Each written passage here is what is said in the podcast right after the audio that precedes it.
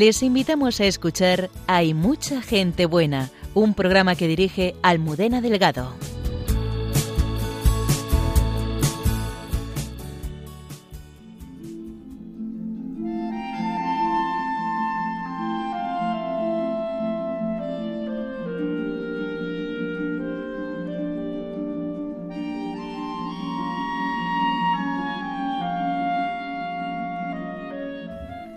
Lo cotidiano, la vida en familia y el hogar son lugar de la presencia de Dios y cuando lo descubrimos las cosas sencillas se llenan de un nuevo sentido.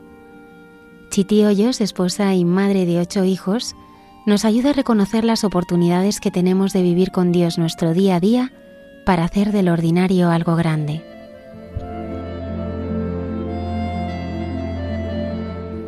Desde el Carmelo que en Sevilla fundó Santa Teresa de Jesús, el padre Miguel Márquez comparte sus reflexiones sobre la historia de los inicios de esta fundación.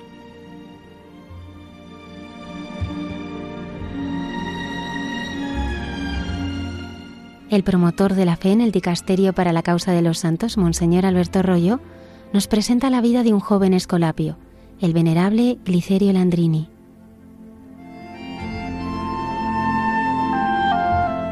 Cayetana Heidi Johnson nos lleva a la casa de Simón el leproso en Betania para descubrir a este personaje fascinante y cómo es este lugar hoy.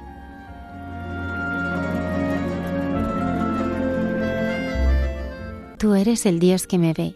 Sobre esta oración de Agar que nos transmite el Génesis, dialoga la hermana Carmen Pérez y José Manuel Palomeque en Entre tú y yo. Comenzamos.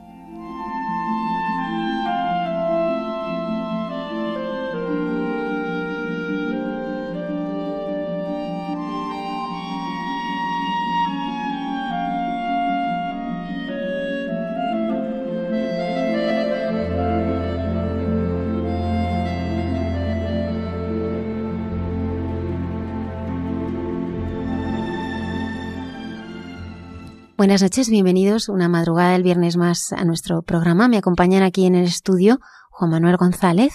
Muy buenas noches, Almudena. La madre Carmen Pérez. Buenas noches a todos. Y José Manuel Palomeque. Buenas noches. Que estamos encantados de poder volver a estar aquí con ustedes. Además, hoy ya lo han oído en la presentación, la entrevista es muy bonita, porque seguro que muchos habrán oído habrán oído o habrán visto y oído algo de, de Chiti Hoyos, porque es una maravilla como habla el título ya, ¿verdad? Que arranca y tiene ganas de escucharlo, Teología del Hogar. Ya saben nuestros oyentes que pueden contactar en directo con nosotros a través de una dirección de correo electrónico de mucha gente buena arroba radiomaria.es y en cuanto a los oyentes que nos han escrito saludamos a nuestros oyentes especialmente a María desde Sevilla, Alfonso de Santander, Miguel desde Bilbao, Rosario desde Madrid y otros muchos que han tenido la amabilidad de escribirnos a la dirección de correo del programa. Yo creo que ya es mejor dar paso a la entrevista y oír directamente a Chiti Hoyos, que estamos deseando escucharla.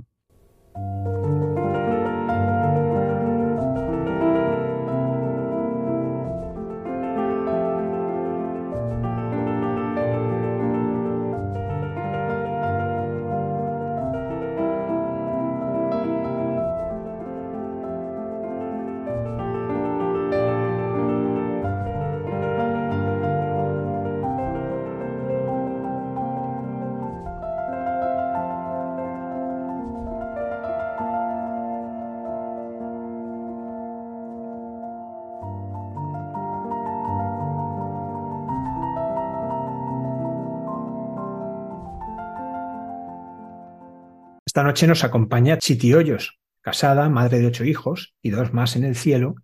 Es una verdadera apóstol de las redes sociales y recientemente ha publicado Dios bendiga esta casa, que es un pequeño compendio de teología del hogar.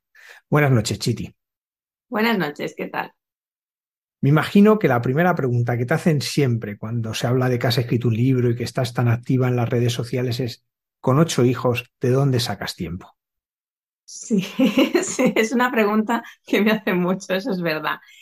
Mira, em, cuando, cuando, estuve leyendo sobre el padre de Pío, que leí mucho sobre él, una de las cosas que decía el padre Pío es que cuando te dedicas al Señor, el Señor puede estirar el tiempo. Entonces yo me doy cuenta que cuando hay días que hago muchísimas cosas y cuando haces el examen de conciencia por la noche dices, ¿cómo he podido hacer yo tantas cosas si solo hay 24 horas? Y sin embargo en otras no llegas nunca a nada. Y es verdad que no me ha fallado nunca al hacer el examen de conciencia, que el día que no llego es el día que menos he rezado. Y eso es verdad. Quitando esos pequeños trucos, aprovechas que los niños están en el colegio o están haciendo otra cosa así en los huecos y ahí vas pudiendo hacer cosas. Chiti, la primera pregunta puede parecer muy obvia, pero ya no hay que dar nada, por supuesto. ¿Qué es un hogar? ¿A qué llamamos hogar? Pues un hogar, un hogar es un refugio. Un hogar es un sitio donde, donde estamos seguros, un buen puerto, un ancla eh, donde aferrarnos en los momentos de tormenta. Es eso y un poco todo más. Pero todo el mundo lleva en el, en el corazón esa sensación de un sitio en el que, al que pertenece, donde están sus raíces y de, a donde siempre puede volver. ¿Por qué una teología del hogar? ¿En qué sentido podemos hablar de teología del hogar? Bueno, podemos hablar de teología del hogar porque para empezar, Dios mismo ha creado un hogar para nosotros. O sea, es el planeta donde vivimos, todo el cosmos, toda, toda la creación, es un hogar para el hombre.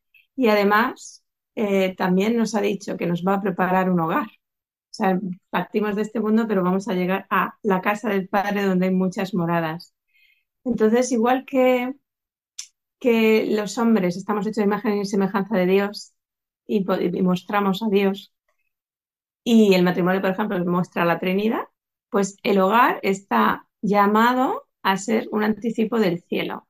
Cuando uno piensa en esa casa del Padre, se ha tenido un buen hogar donde se le ha, se le ha hecho probar esos trocitos de cielo, tiene una gran esperanza de llegar a ese hogar celestial. Y si al revés, el hogar no ha mostrado eh, lo que Dios quiere que se muestre al hombre no se ha transmitido, esa verdadera esencia de lo que es un hogar, pues puede ser que tenga el hombre bastante desesperanza sobre lo que le espere después. ¿Qué hace que un hogar sea católico? Bueno, hay muchas cosas, principalmente las personas que habitan en ella, pero en el hogar, en la casa. Pero es verdad que, se pueden sintetizar en varios puntos. Pues mira, el primero es que el hogar está ordenado a un fin tiene un motivo. Todo lo que está en la creación está puesto por algo. Tiene un fin y sirve para algo. El sol para calentar, las estaciones, todo tiene un sentido.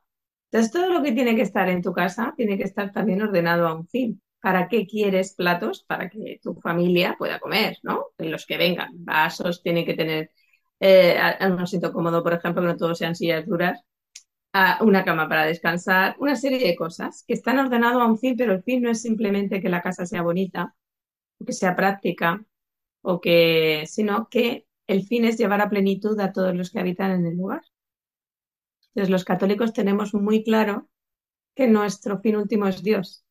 Por lo tanto, el hogar debe ser vehículo, por eso está ordenado un fin, para llevarnos a Dios. Otro de los puntos es que habla de ti, es personal. Dios es un Dios personal. Entonces, y nosotros somos personas. Entonces, nuestro hogar debe ser reflejo, reflejo de lo que somos, de nuestra verdad. La humildad es la verdad. Entonces, mostrar quién somos al otro es hacernos vulnerables. Es, no tener que ponernos máscaras, ni fachadas, ni decir, ah, tú vienes a una casa de que parece más un, un escaparate de tienda. No. Por eso los hogares católicos son mm, bellamente imperfectos, porque nosotros somos bellamente y evolucionan con, las personas que viven en él. Entonces es muy normal, y eso se ve en todos los adolescentes, ¿no? Que tú tienes una habitación de niño que refleja que eres un niño. Conforme vas creciendo, tú cambias tu habitación porque ya no te representa y ya pones cosas que te representan quién eres como adolescente, tus gustos, tus pones pósters de, cantantes de música que te gustan más y cosas así y va evolucionando conforme tú vas evolucionando, va mostrando quién eres en realidad. Entonces van los dos sentidos, tanto poniendo cosas que vas poniendo tú en tu vida, que siempre lleven a plenitud, o quitando lo que ya sobre, estorba, no se necesita. Otro punto, del hogar católico. Debe mover a devoción. Te tiene que ayudar a rezar. Entonces los católicos lo tenemos muy fácil porque tenemos todo un marketing, un marketing religioso. Tenemos estampitas, tenemos rosarios, tenemos imágenes, tenemos eh, pequeños libros de novenas. Entonces, si tú llegas, tú llenas tu casa de pequeños gestos que te ayuden a, por ejemplo, una estampita que tengas puesto en el escritorio donde vas a trabajar al lado del ordenador, te ayuda a hacer la ofrenda de, ofrenda de, las obras del día, ¿no? Del trabajo que vas a hacer. Eh, un poquito de agua bendita en la mesilla de noche te ayuda también a conciliar bien el sueño ¿eh? y encomendarte a Dios. Y cosas así se pueden ir haciendo. El otro día leí eh, un artículo que me pasó una amiga muy buena sobre Chesterton, que decía que, que deberíamos significar nuestro hogar, pero también él llegaría incluso al extremo de significar todos los objetos de la casa. Entonces decía, por ejemplo, tú puedes poner en el paraguas una frase que diga, eh, Dios da la lluvia a buenos y a malos. Entonces cuando fueras a coger el paraguas y leyeras la frase, pues te ayudaría, ¿no? A, buscar ese, sentido trascendente y es muy bueno, es muy bueno. ¿eh? Eh, decía, no hacía falta poner frases así muy elaboradas con letra de caligrafía, simplemente un simple recuerdo. Entonces, de esa manera, el hogar católico lleva a devoción, que lleva a ayudarte a llevar a Dios. ¿Qué más cosas? Pues está lleno de belleza. Porque a Dios se le puede llegar por la vía pulcritudinis, porque Dios es belleza, verdad, bondad y unión, unidad.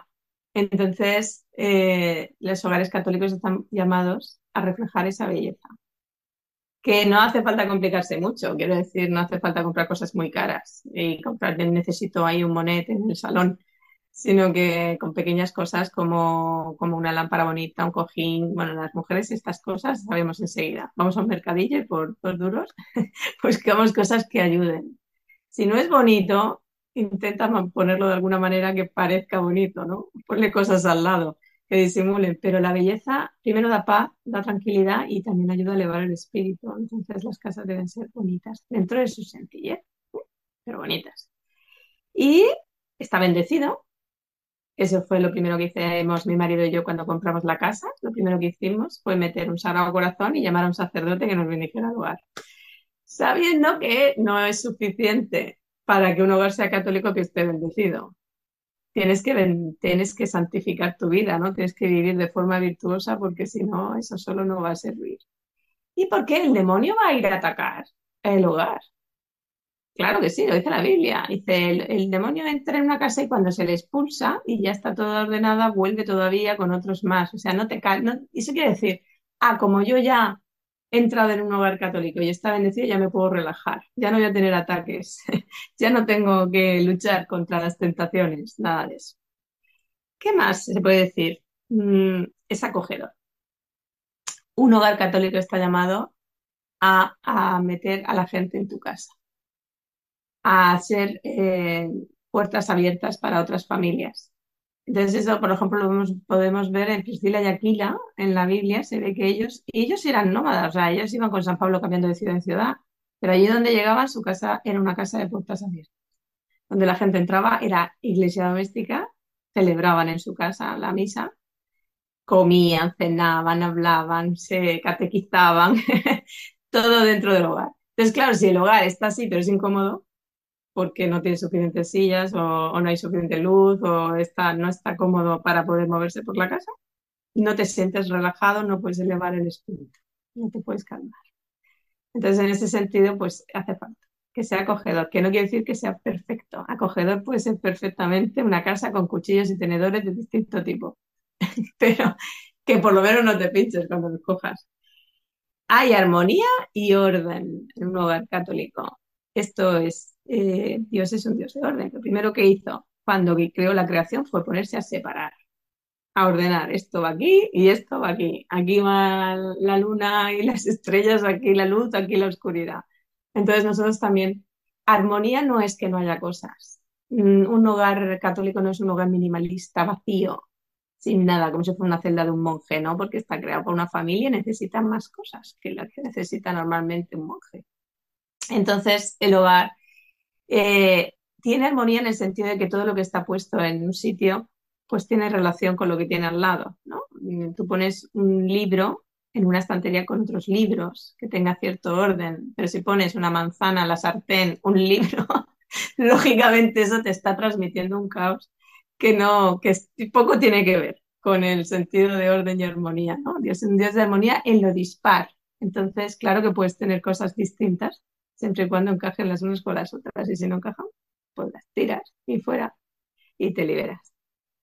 ¿Qué más? Que se está haciendo un poco largo. Posee una liturgia. Posee una liturgia es, esto es fundamental. Somos iglesia doméstica. Entonces, si somos iglesia doméstica, tenemos que tener nuestra propia liturgia doméstica, nuestros propios rituales.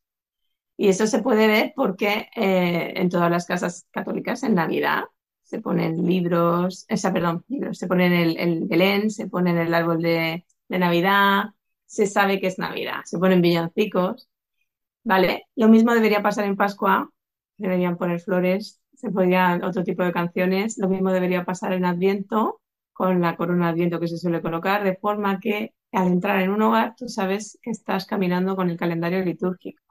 Pero hay otro tipo de liturgias y otro tipo de rituales que también sirven para eh, unir a la familia. Entonces, por ejemplo, nosotros en Navidad todos, todos vamos a ver toda la familia junta, todos los años tenemos que ir a ver cómo ponen el, el municipal, por ejemplo. Y es un rito, una cosa, de forma que si un año no lo pudiéramos hacer, lo sientes como una pérdida.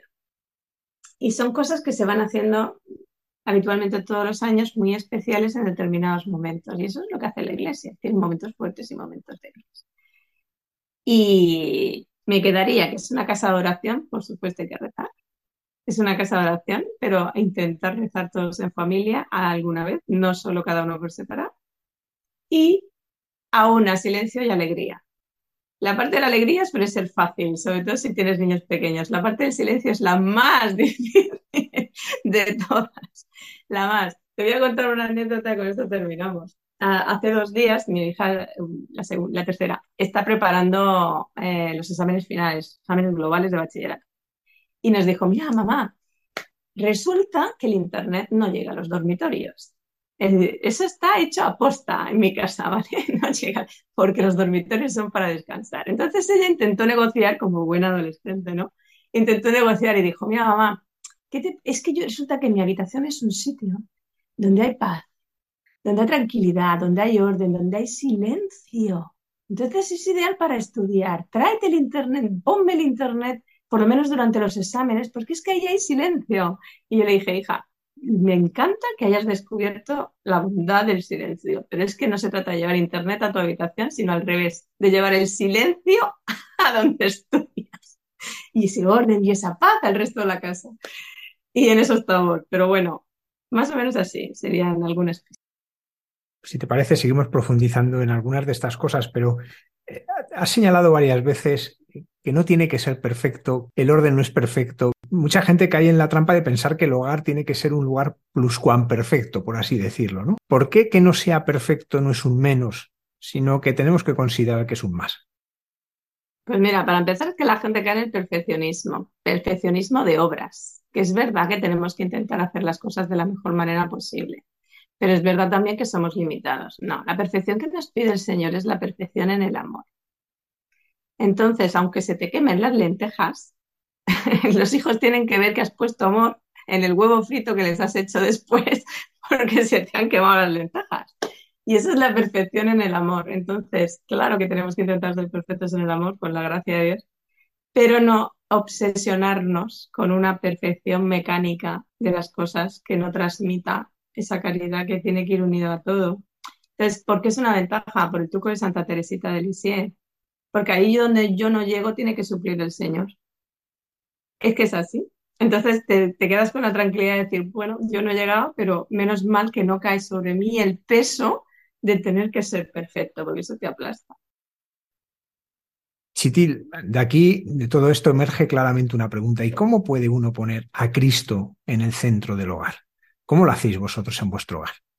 Bueno, primero hay que abrir la puerta y luego dejar que sea Él el que se busque el hueco. Quiere decir, es él el que nos va centrando alrededor de él.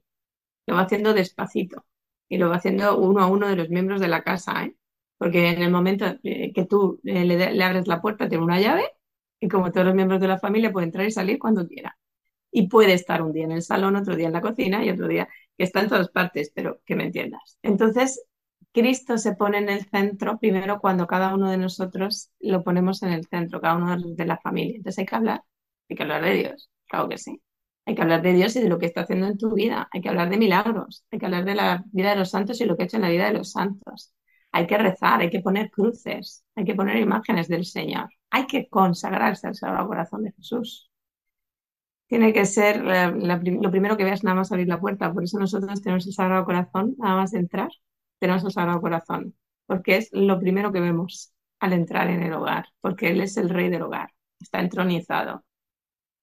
Entonces, eh, pero el hueco, el centro, lo va poniendo él, él se va colocando en el centro conforme vamos nosotros entrando en su corazón, entablando una relación personal con él, cada uno de nosotros.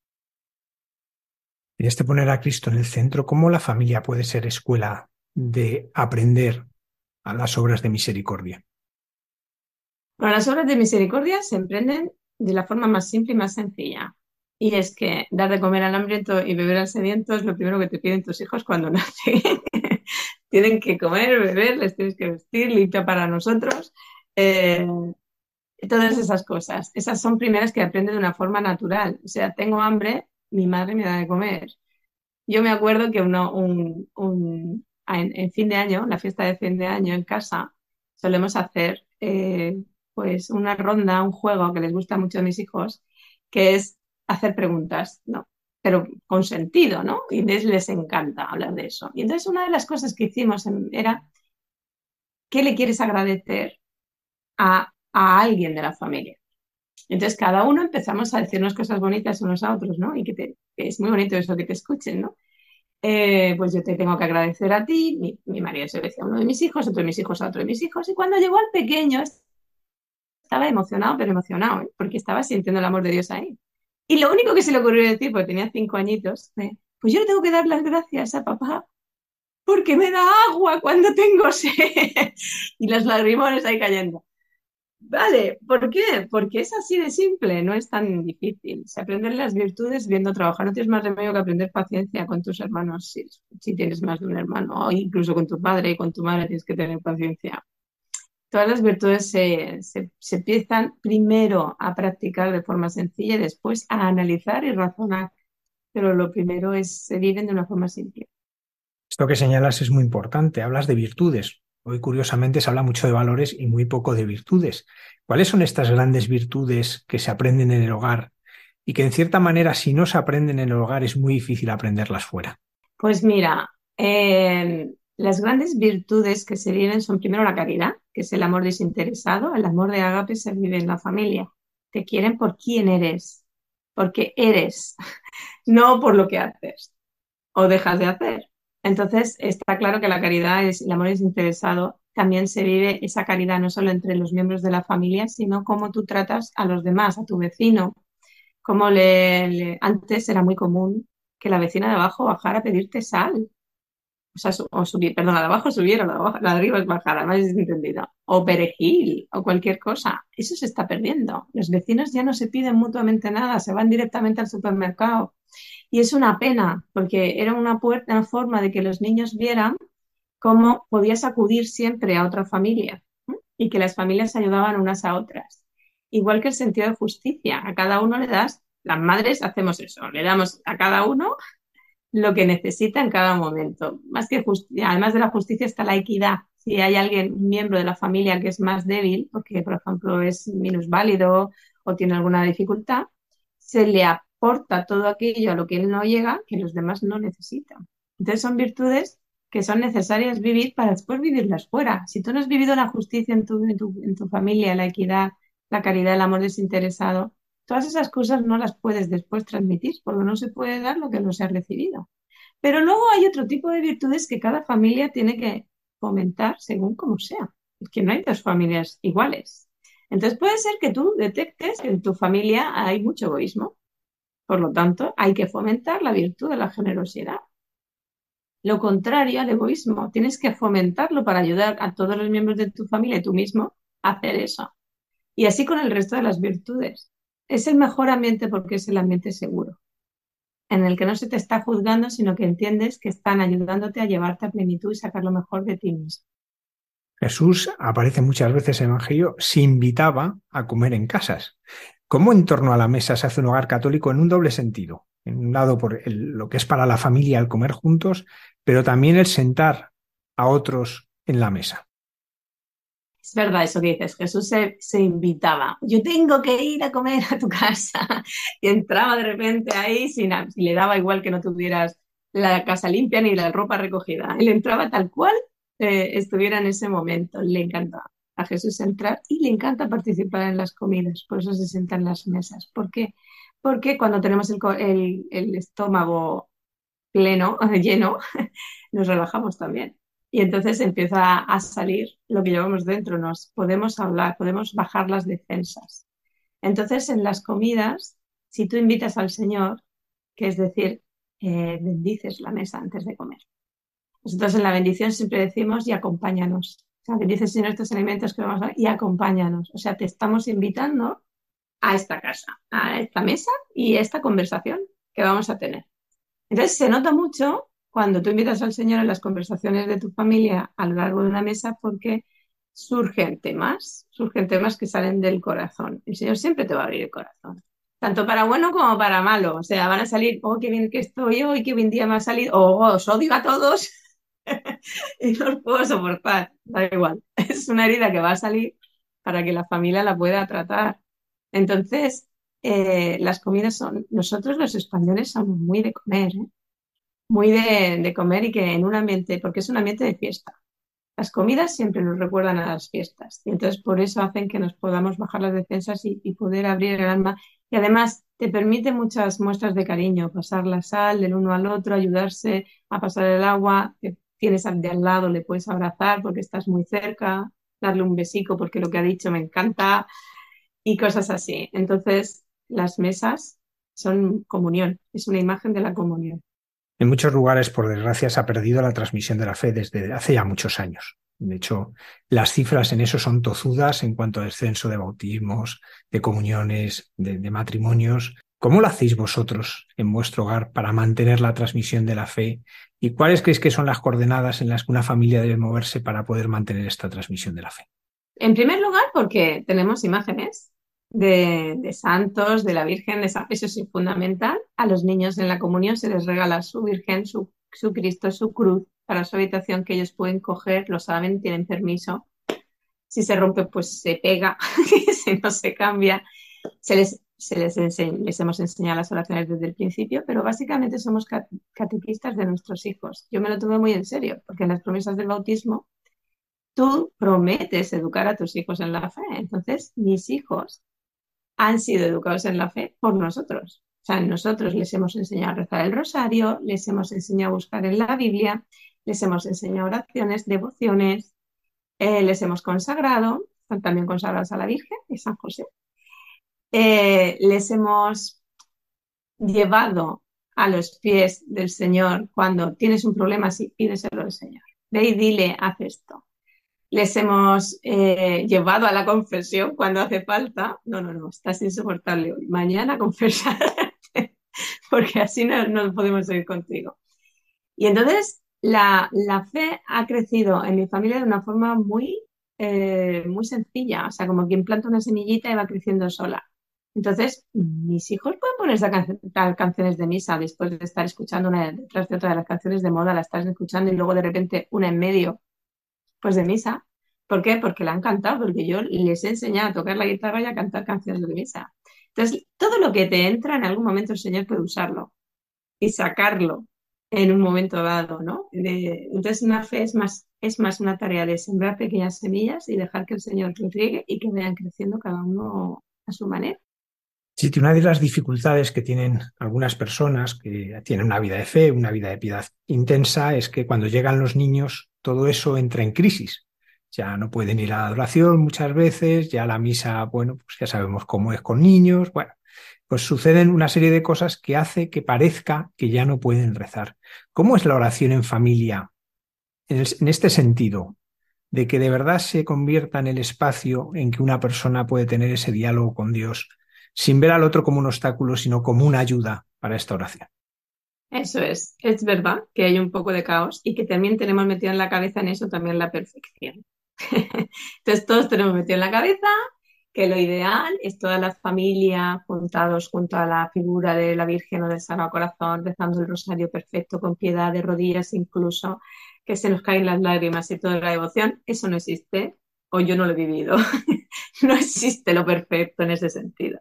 No, no puedes, porque cada uno tiene su crecimiento espiritual y su grado de crecimiento y su grado de, también de concentración y de asimilar las cosas. Entonces, cuando te das cuenta de que el Señor agradece hasta la más pequeña oración, hecha con cariño, aunque no salga perfecta, aunque el niño no pronuncie bien. Cuando vemos vídeos que por ahí hay grabados de niños pequeños eh, rezando el ángel de mi guarda o el Jesucito de mi vida, te entra una ternura tremenda y no la está rezando perfecta, incluso puede cambiar palabras.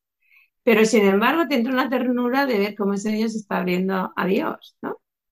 Y a Dios se de esas oraciones imperfectas de los niños. Entonces, Dios es capaz de estar, eh, Jesús es estar allí, en la misa, viéndote, agarrar a un crío que se te escapa del banco, al otro no sé qué, ponerlo aquí, al otro sentarlo, al otro decirle su respuesta teológica, porque en ese momento tiene que solucionar un problema de fe que se le acaba de surgir en ese momento y se lo tienes que contestar.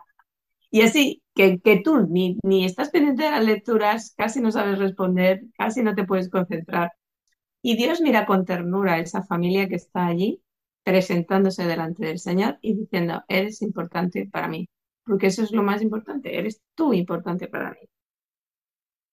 La iniciación cristiana parece que una vez que se han recibido los sacramentos propios, es decir, el bautismo, la confirmación, la comunión, ya se acabó la iniciación, pero eso es así desde el punto de vista sacramental, porque realmente la iniciación cristiana acaba con una pregunta. ¿Qué quieres, Señor, que yo haga? ¿Cuál es mi vocación? ¿Cómo el hogar es ese lugar de descubrimiento de la vocación, ese lugar donde se lleva a esa plenitud la iniciación cristiana? Pues mira, primero es porque los padres sí sabemos encontrar cuáles son eh, los dones de nuestros hijos, sabemos para qué son buenos. Y además estamos llamados a coger esos dones y ayudarles a que, a que fructifiquen, ¿no? Entonces, por ejemplo, un padre puede decir, pues se te da muy bien el baloncesto, o se te da muy bien dibujar y podrías ser un buen artista, o se te da estupendamente eh, resolver puzzles, podrías ser un buen ingeniero, eso lo hacemos todos los padres. El problema es que no todos los padres meten a Dios ahí, en esa ecuación. Que es decir, eh, vale, tienes una voz preciosa, podrías cantar eh, en cualquier sitio, en la filarmónica, en cualquier sitio, ¿no? Una, una. Dice, y además también podrías usar eso para el coro de la iglesia, por ejemplo porque Dios a lo mejor quiere hacer, Dios quiere hacer de ti un gran ingeniero de caminos, canales y puertos. Mientras está el niño ahí con la plastilina diseñando una montaña con un no sé qué para que pase el coche.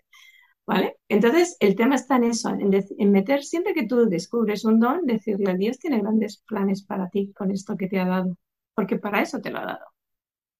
Y entonces es la manera de descubrir tu vocación completa, no tu vocación, el trabajo que tengo que hacer o se me dan bien las matemáticas o la biología, sino Dios quiere que con esto hagas algo y va a ser algo grande. Y ese es el mensaje. Y cuando llegan las dificultades, por ejemplo la enfermedad, ¿cómo se pueden afrontar en familia? Porque una de las cosas que, que has hablado es cómo muchas cosas se aprenden a vivir en el día a día, en la sencillez. Y pensaba a veces que sucede hoy con la muerte, que a los más pequeños se les aparta totalmente de ese momento vital de la familia, de ciertas enfermedades se les ocultan, pero ¿cómo se puede afrontar en familia un momento de debilidad, un momento de dificultad? Bueno, para, para, pensar, mis hijos me han visto llorar, o sea, mis hijos me han visto en, en momentos muy duros porque hemos tenido enfermedades graves en la familia y momentos de cansancio. Y simplemente decir, si me veían llorar, esto es porque es difícil y está siendo duro. Digo, pero estamos todos juntos, ¿no? Y, está, y, vamos a salir. Y es bueno que llores. O sea, las lágrimas son un regalo del Señor. No decirle, no, no, aquí hay que ser súper fuerte, controlar todos los sentimientos, eso destroza a la persona. Entonces, la enfermedad, en mi caso, la han vivido desde muy pequeños porque mi marido, por ejemplo, es diabético y ellos han visto desde pequeños cómo se inyecta.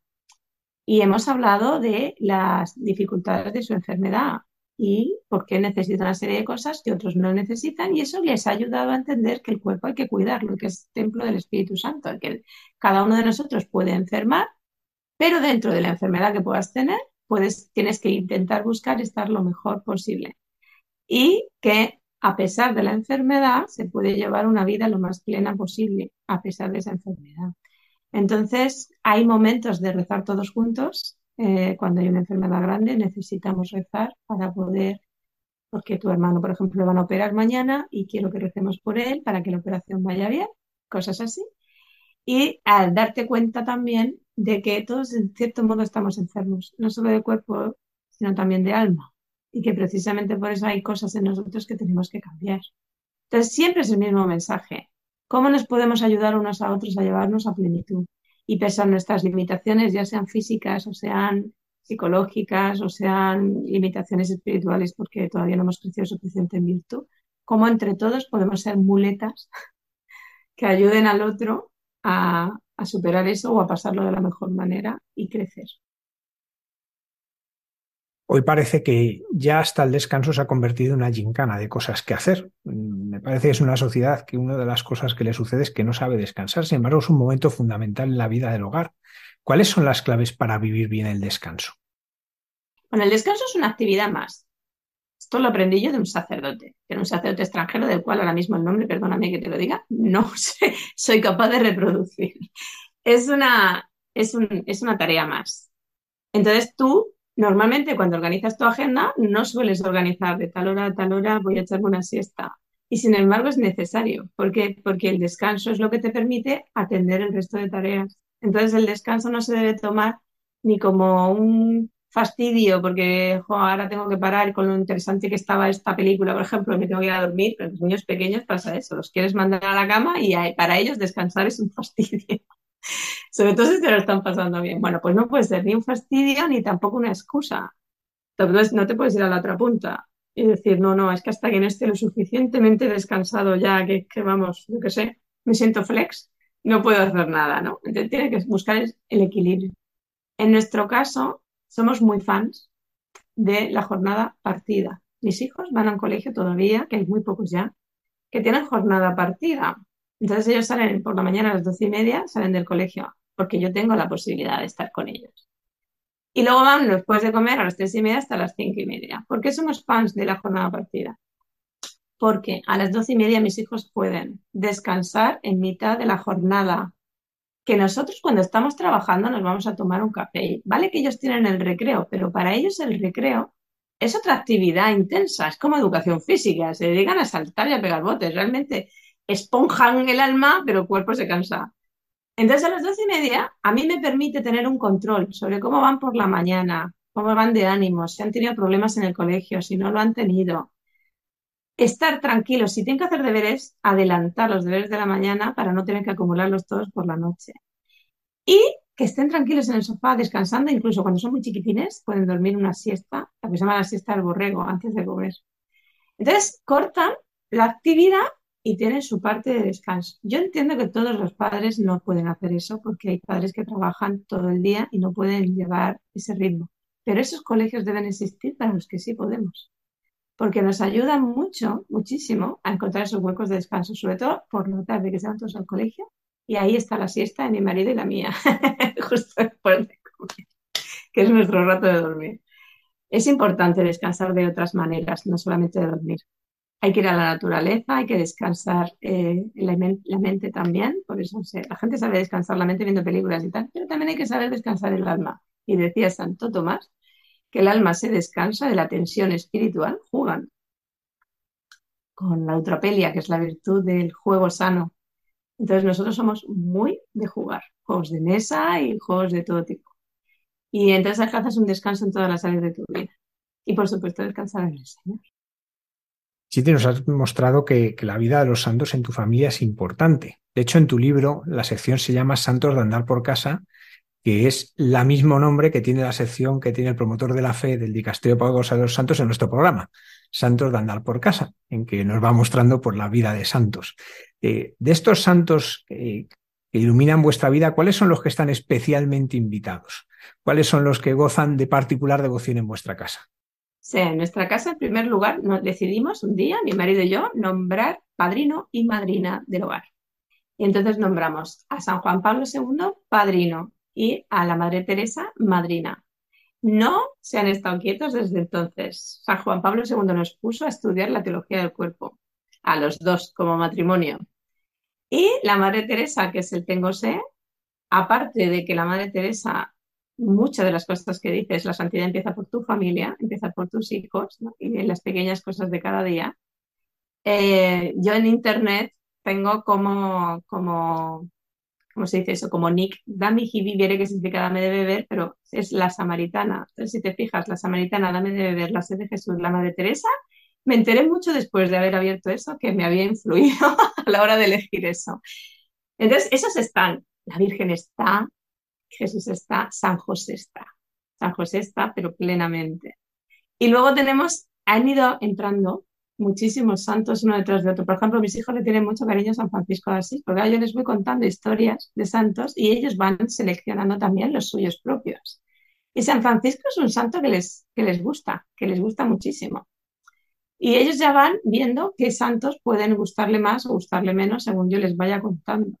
Y cada uno tiene que tener sus propias devociones, pero tengo una amiga que hace rosarios y yo le dije, necesito que me hagas un rosario en que cada una de las cuentas sean santos de nuestra devoción. Están los fundadores de su colegio, por ejemplo, San Marcelino Champaña, ellos van a los maristas, está metido ahí. Y empezamos mi marido y yo a decir santos y, nos faltaban cuentas del rosario. Porque es verdad que, que, es la familia extensa y a la familia extensa hay que conocerla. Entonces, una vez que le abres la puerta a un santo, él te va a traer a otro. va a hacer eso. Titi, ¿cuál es el corazón de vuestro hogar? El corazón de nuestro hogar es el corazón de Cristo. No es un lugar, es un lugar, es un lugar físico, es el corazón eucarístico de Cristo.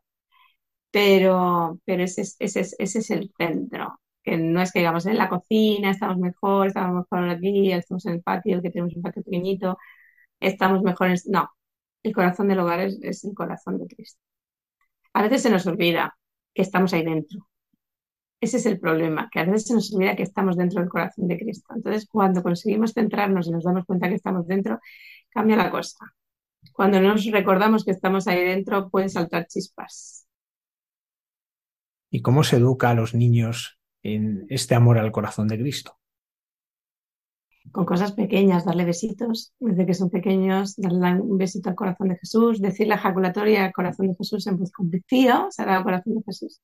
Pero lo decimos con ánimo, ¿eh? con grito, ¿eh? Sagrado Corazón de Jesús en voz confío. Ahí como grito de la familia. Y, dejarles, o sea, quiero decir, eh, mis padres no me ponían delante del Sagrado Corazón y, oye, mira, tú aquí te vas a tirar media hora de devoción plena, te vas a leer las promesas. No, simplemente tú pasas por al lado y lo ves. Y ya se encarga el Señor de llamarte, decirme, fíjate en esto, fíjate en estos detalles, fíjate con cualquier cruz. Ya se encarga. Es menos que forzar, es facilitar. ¿Y nuestra Madre, la Virgen María, cómo está presente en vuestra vida y en vuestro hogar? Sí, la Virgen está presente, muy presente. Está en todas las habitaciones, absolutamente en todas. Cada una, no he dejado ninguna. Perdón, me acabo de dar cuenta que en un baño no está. la tengo que meter ahí. Están todas. Tienen los niños cada uno su virgen, su virgen niña, ¿no? Según la edad de cada uno, pues la vamos cambiando, ¿no? Pero están todas las habitaciones. Tiene presencia maternal en todas partes. Se cantan canciones de la Virgen. En el mes de mayo le llevamos flores. Eh, rezamos el rosario. Ayer, por ejemplo, dije, quiero, eh, bueno, ayer no, el Día de la Madre, dije, mira, como es el Día de la Madre, pongo una canción de la Virgen. Y porque el Día de la Madre no lo celebro yo. El Día de la Madre en mi casa se celebra por la Virgen. Y entonces digo, me gustaría rezar una decena del rosario. Y salta mi hija, pero vamos a ver, mamá, si es que vamos a cenar y mientras cenamos no pasa nada, es hablar con la Virgen. Y además somos diez, así que podemos perfectamente una de María cada, cada uno. Entonces, de una forma muy sencilla, pero sobre todo se mira las ofrendas perdón, florales, florales, no me salía la palabra. Eh, es una cosa que a los niños desde pequeños les ha encantado, llevarle flores a la Virgen en el día que puedes ir a la iglesia y entregarle las flores y tener flores al lado es una cosa preciosa. Despierta cariño y ternura a los niños, esa manera de acercarla. Y luego ella, pues nada, se ha hecho presente. Se ha hecho presente en su forma de hacer las cosas, nos ha cogido de la mano y nos ha enseñado que así no, que hay que hacerlo de otra manera. Sí, de toda esta sabiduría, experiencia la has volcado en este libro que has publicado, Dios bendiga esta casa. ¿Cómo se te ocurrió escribir algo que por estos lugares, me refiero por España, es tan novedoso como un compendio de teología del hogar? Bueno, para empezar, a mí no se me ocurrió escribir un libro. Eso es lo primero. Eso a mí no se me había ocurrido.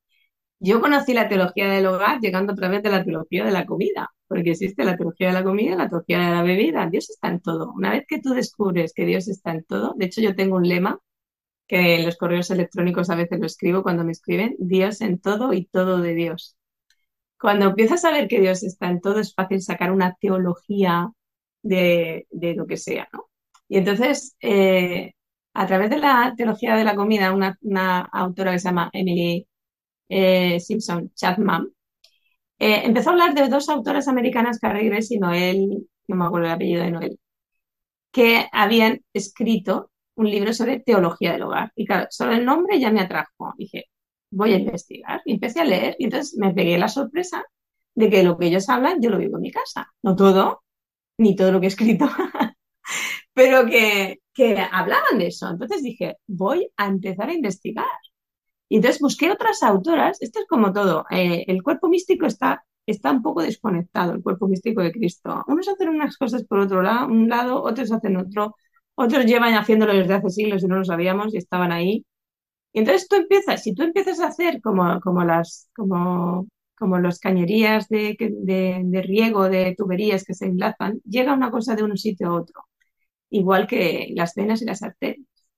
Entonces yo empecé a unir piezas que tenían que ver con la teología del hogar y empecé en redes a hablar de eso simplemente. Y ahí sí fue como contactaron conmigo y empezaron a decirme, tú tienes que escribir un libro, tú tienes que hablar de esto. No soy la única, hay una periodista española que se llama Isis Barajas que también estaba entusiasmada con el tema.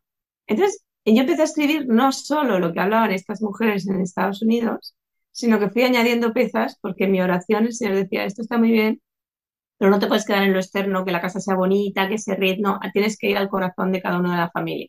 Y empezó a meterme más secciones dentro del libro. Y al final meto a los santos, porque ellos han vivido en un hogar. Todos proceden de un hogar. Entonces resulta que los santos, claro, que conocen y entienden la teología del hogar. Y tienen mucho que explicar y mucho que hablarnos. Entonces, es un pequeño compendio, aunque el libro es grande, es un pequeño compendio donde intento tocar todos los puntos que se pueden llegar a tocar dentro de un hogar. Pero por supuesto Dios es infinito y puede seguir inspirando muchísimas cosas. Y yo creo que con este libro se puede llegar a hacer nuevos proyectos. Pues Chiti Hoyos, muchísimas gracias por habernos acompañado esta noche y por haber compartido con nosotros lo que es tu hogar y cómo puede ayudar a construir hogar a tantas personas. Muchísimas gracias.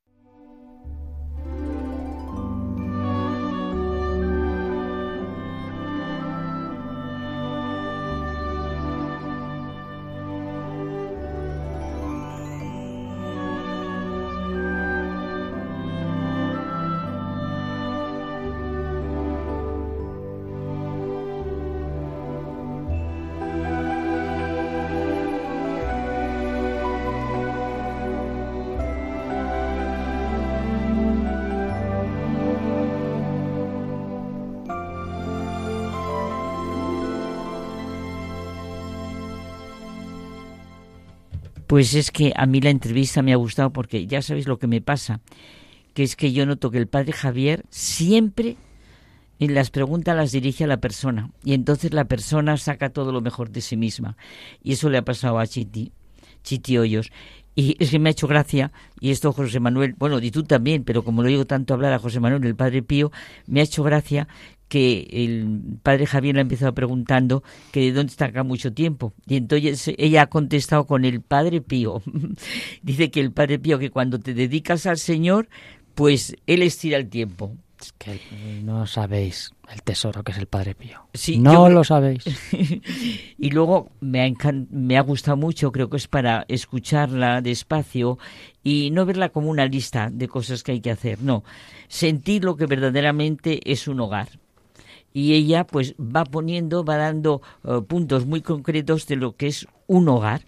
Y, y, me ya el título ya he dicho que me ha gustado, pero al oírla a ella me encanta que haya aplicado la palabra eh, teología del hogar y por eso siente como el cosmos verdaderamente es el hogar del hombre. Eh, y entonces va describiendo cómo se descansa en el hogar y va sintiendo todo lo que tienen los padres, lo que tienen los hijos en los momentos difíciles. Es, de verdad que hace bien oírlo despacio todo lo que va sintiendo y, y que verdaderamente el hogar está lleno de signos. Sí, sí, es cierto. A mí, fíjate, me, ha llamado la atención. Eh, claro, es verdad que yo no, la conozco ni he leído el libro, ¿no? Pero esa capacidad de organización me ha llamado la atención porque lo tiene todo como muy organizado. Y claro, eso luego hay que llevarlo a la, a la vida diaria. Ella probablemente por lo que dice es capaz, ¿eh? pero me, no lo sé, ¿eh? yo creo que tiene sus dificultades probablemente. Pero fijaos qué bonito. Hasta ella en el hogar ha hablado de experimentar el silencio. Es que verdaderamente ha hablado de, todas. Hombre, con ocho hijos y un marido, eso pero tiene que ser un tesoro, un ratito de... Experimentar el silencio, es precioso. Ha ido experimentando todo. Y, por ejemplo, me ha encantado que quiere vivir, claro, como buena creyente, quiere vivir el año litúrgico. O sea, vivir ya en el hogar, pues a estos hijos no les costará nada ir cuando llegue el Adviento, cuando llegue la Cuaresma, cuando llegue el tiempo. No les debe de costar nada ir ir sintiendo como algo de su carne y sangre lo que verdaderamente es la liturgia. El padre Miguel Márquez está ahora en Sevilla, así que vamos a escucharle ya que va a compartir reflexiones con nosotros sobre la historia de los inicios de la fundación del Carmelo en esta ciudad.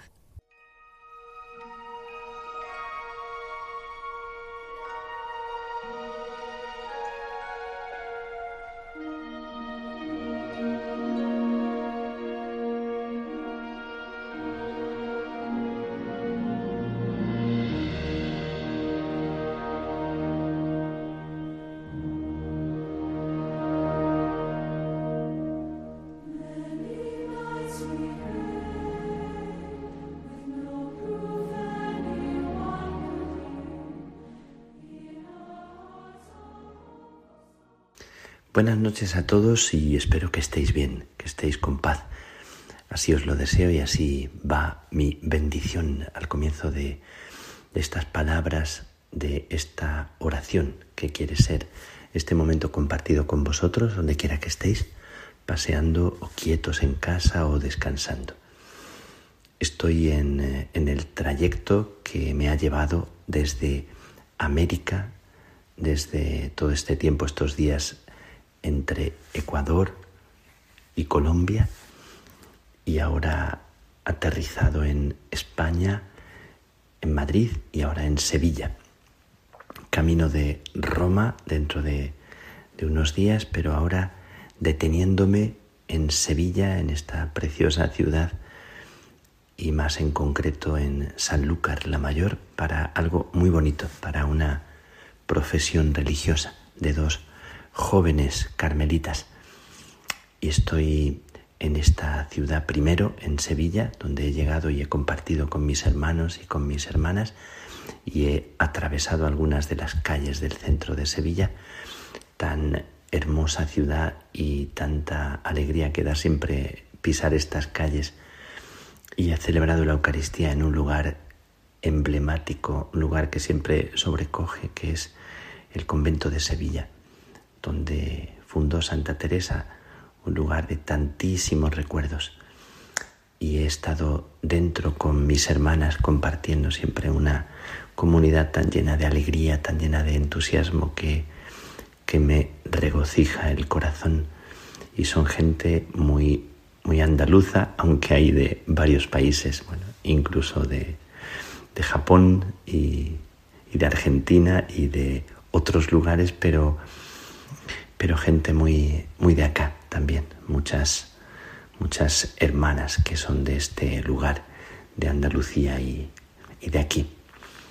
Y recordando en este lugar la historia que nosotros hemos vivido y también algo de lo que hemos compartido con nuestros hermanos en Colombia, me ha traído a la memoria y al recuerdo la vivencia de Teresa en estos rincones tan eh, mágicos de Sevilla que los orígenes del Carmelo tuvieron que ver también con persecuciones, con contrariedades, con dificultades.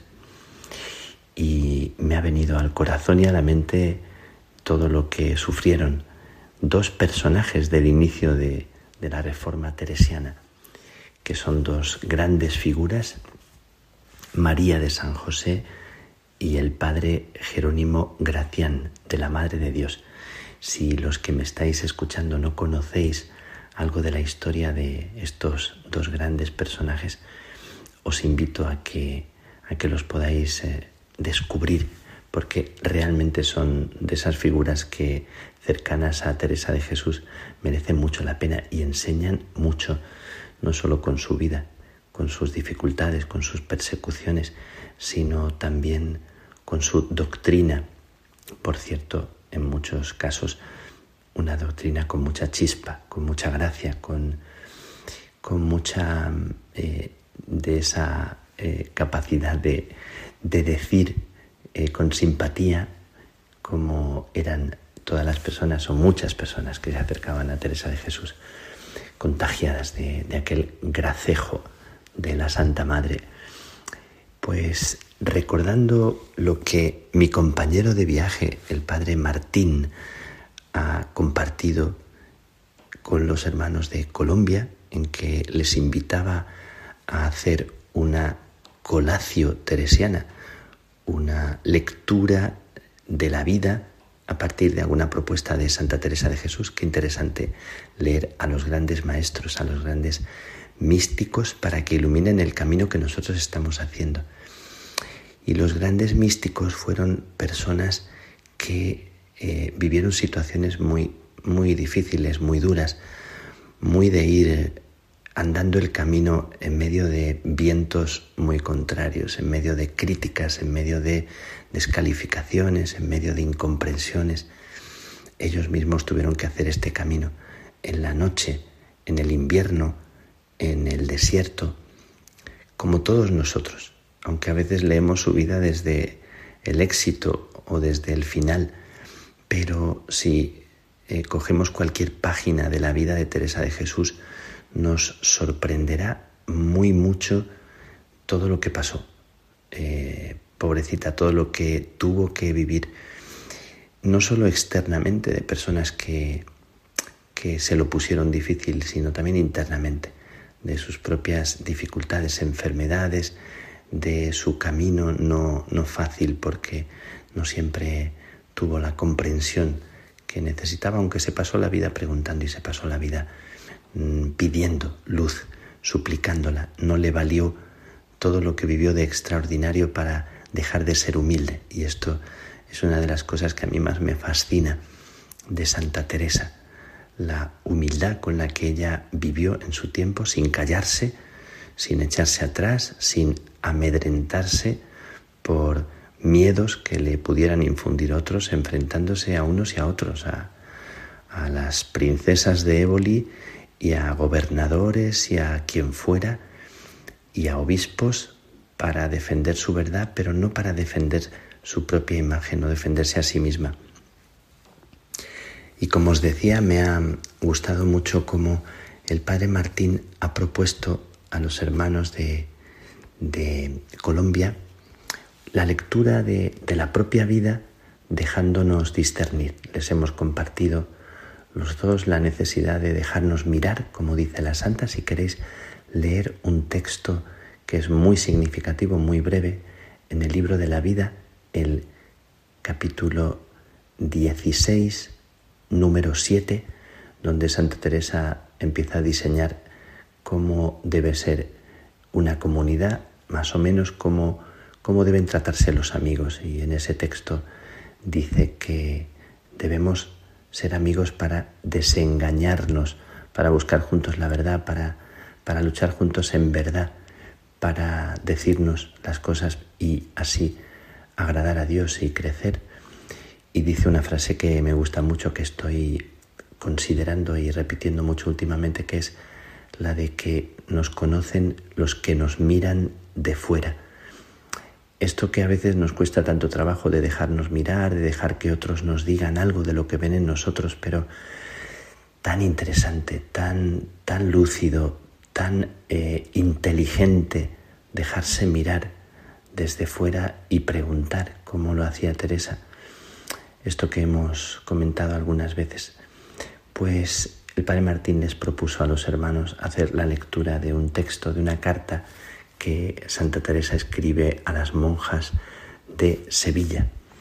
Es eh, en el año 1579, es el 31 de enero y es la carta 284.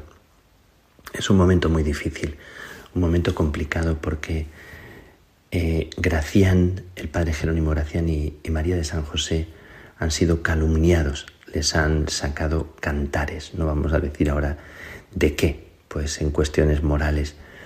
Y, y la santa les escribe a las monjas para ayudarles a interpretar este momento, cómo vivirlo, cómo vivir un momento de contradicción, de calumnia, de crítica, como tantas veces en la vida de cada uno.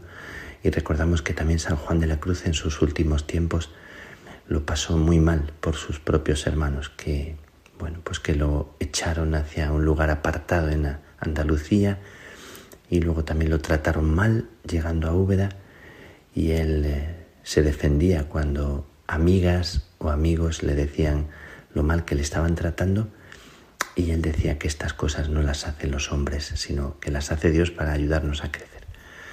La santa escribe a las monjas de Sevilla para ayudarles a vivir este momento de calumnia tan duro, tan difícil. Y, ella dice en esa carta que mm, realmente ahora eh, van a vivir esta crisis y estas calumnias con una disposición de apertura a lo que Dios está queriendo regalarles. Em, ahora Dios, eh, ahora nuestro Señor, las hace tan gran merced que puedan gustar algo de su cruz con algún desamparo del mucho que su majestad tuvo en ella. Dichoso el día que entraron en ese lugar, pues les estaba aparejado tan venturoso tiempo. Acuérdense que no da Dios a ninguno más trabajos de los que puede sufrir. Primera carta a los Corintios, capítulo 10, versículo 13. Muy interesante esta cita. Y que está su majestad con los atribulados. Miren que muchas veces quiere probar si conforman las obras con ellos y con las palabras. Saquen con honra a las hijas de la Virgen y hermanas suyas en esta gran persecución, que si se ayudan, el buen Jesús las ayudará, que aunque duerme en la mar, cuando crece la tormenta, hace parar los vientos. Quiere que le pidamos y quiérenos tanto que siempre busca en qué nos aprovechar. Mateo 8:27. Dejen hacer a su esposo y verán cómo antes de mucho se tragará el mar a los que nos hacen la guerra, como hizo al rey Faraón y dejará libre su pueblo y a todos con deseo de tornar a padecer, según se hallarán con ganancia de lo pasado. Una interpretación muy interesante del momento que vive la comunidad, porque es una invitación a, acoger este momento, bueno, con paz, eh, no escondiendo la dificultad, pero sí viendo cómo se puede crecer en la contradicción. Siempre se habla de una palabra que es resiliencia, que esto tiene mucho que ver, Teresa de Jesús, con esta palabra o con la idea que transforma las contradicciones y las contrariedades en camino para crecer. Y esta carta de la Santa en este año, después de haber pasado ella años atrás, por ejemplo el año 77, cuando estuvo recluida en Toledo y cuando también recluyeron a Juan de la Cruz en la cárcel, años atrás también le tocó como, como en tantos momentos de su vida, como al final. Pero ahora es una carta dirigida a sus hijas para que enfoquen bien este momento y se dejen sostener, se dejen acompañar. Bueno, me gusta mucho recordar esto aquí en Sevilla. He estado eh, disfrutando, saboreando el convento y las hermanas y el claustro y, esos rincones, algunos de los cuales la, la, santa conoció, algunas de las cosas que he visto y celebrar en esa, en esa misa. Y vengo de camino a Sanlúcar la Mayor, donde mañana celebraremos la profesión de, de Blanca y de Maica. Blanca de Colombia y Maica de Puente Genil. Bueno, dos jóvenes vivas y, llenas de, vitalidad que serán acompañadas de tantísima gente que viene para arroparlas. Me parece precioso que haya personas que siguen entregando la vida, que son jóvenes aquí en esta comunidad también muy viva, una comunidad también muy, muy fraterna y rodeada del cariño de tanta gente de aquí, de Sanlúcar, tantos amigos, tanta gente conocida. Y quiero pediros una oración por ellas dos, para que el Señor les infunda su fuerza, para que el Señor les regale su gracia y su bendición y con la oración les arropemos. Y dentro de las cosas que voy a compartir en la homilía os adelanto que diré que en la profesión de ellas dos cada uno de nosotros dice sí, sí a aquello que en este momento se le está pidiendo, que Dios nos está pidiendo, que Dios te está pidiendo en este momento en la profesión de ellas dos que van a dar un paso al frente, que van a recibir el velo negro, van a cambiar el velo blanco por el velo negro, pero sobre todo van a dar un paso fiadas en el paso que Dios ha dado de, quererlas, de elegirlas, de, confiar en ellas, de, querer que ellas sean un canal para que Él se manifieste y se transparente.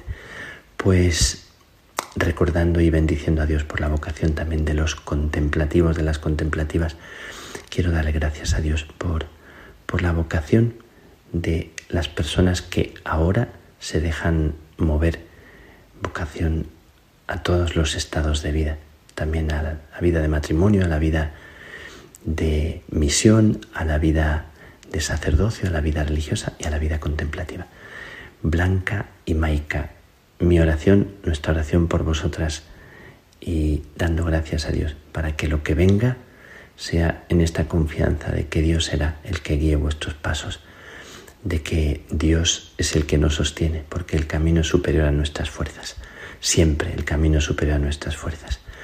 Y cuando pronunciarán sus votos no los pronuncian porque crean que son fuertes, sino porque tienen confianza y porque están enamoradas, porque tienen el corazón encendido pues gracias, que Dios os bendiga, que Dios os encienda también el corazón y os haga caminar y decir sí, lo decimos unidos. Que Dios os bendiga siempre. Que la bendición de Dios Todopoderoso, Padre, Hijo y Espíritu Santo, descienda sobre vosotros y os acompañe siempre.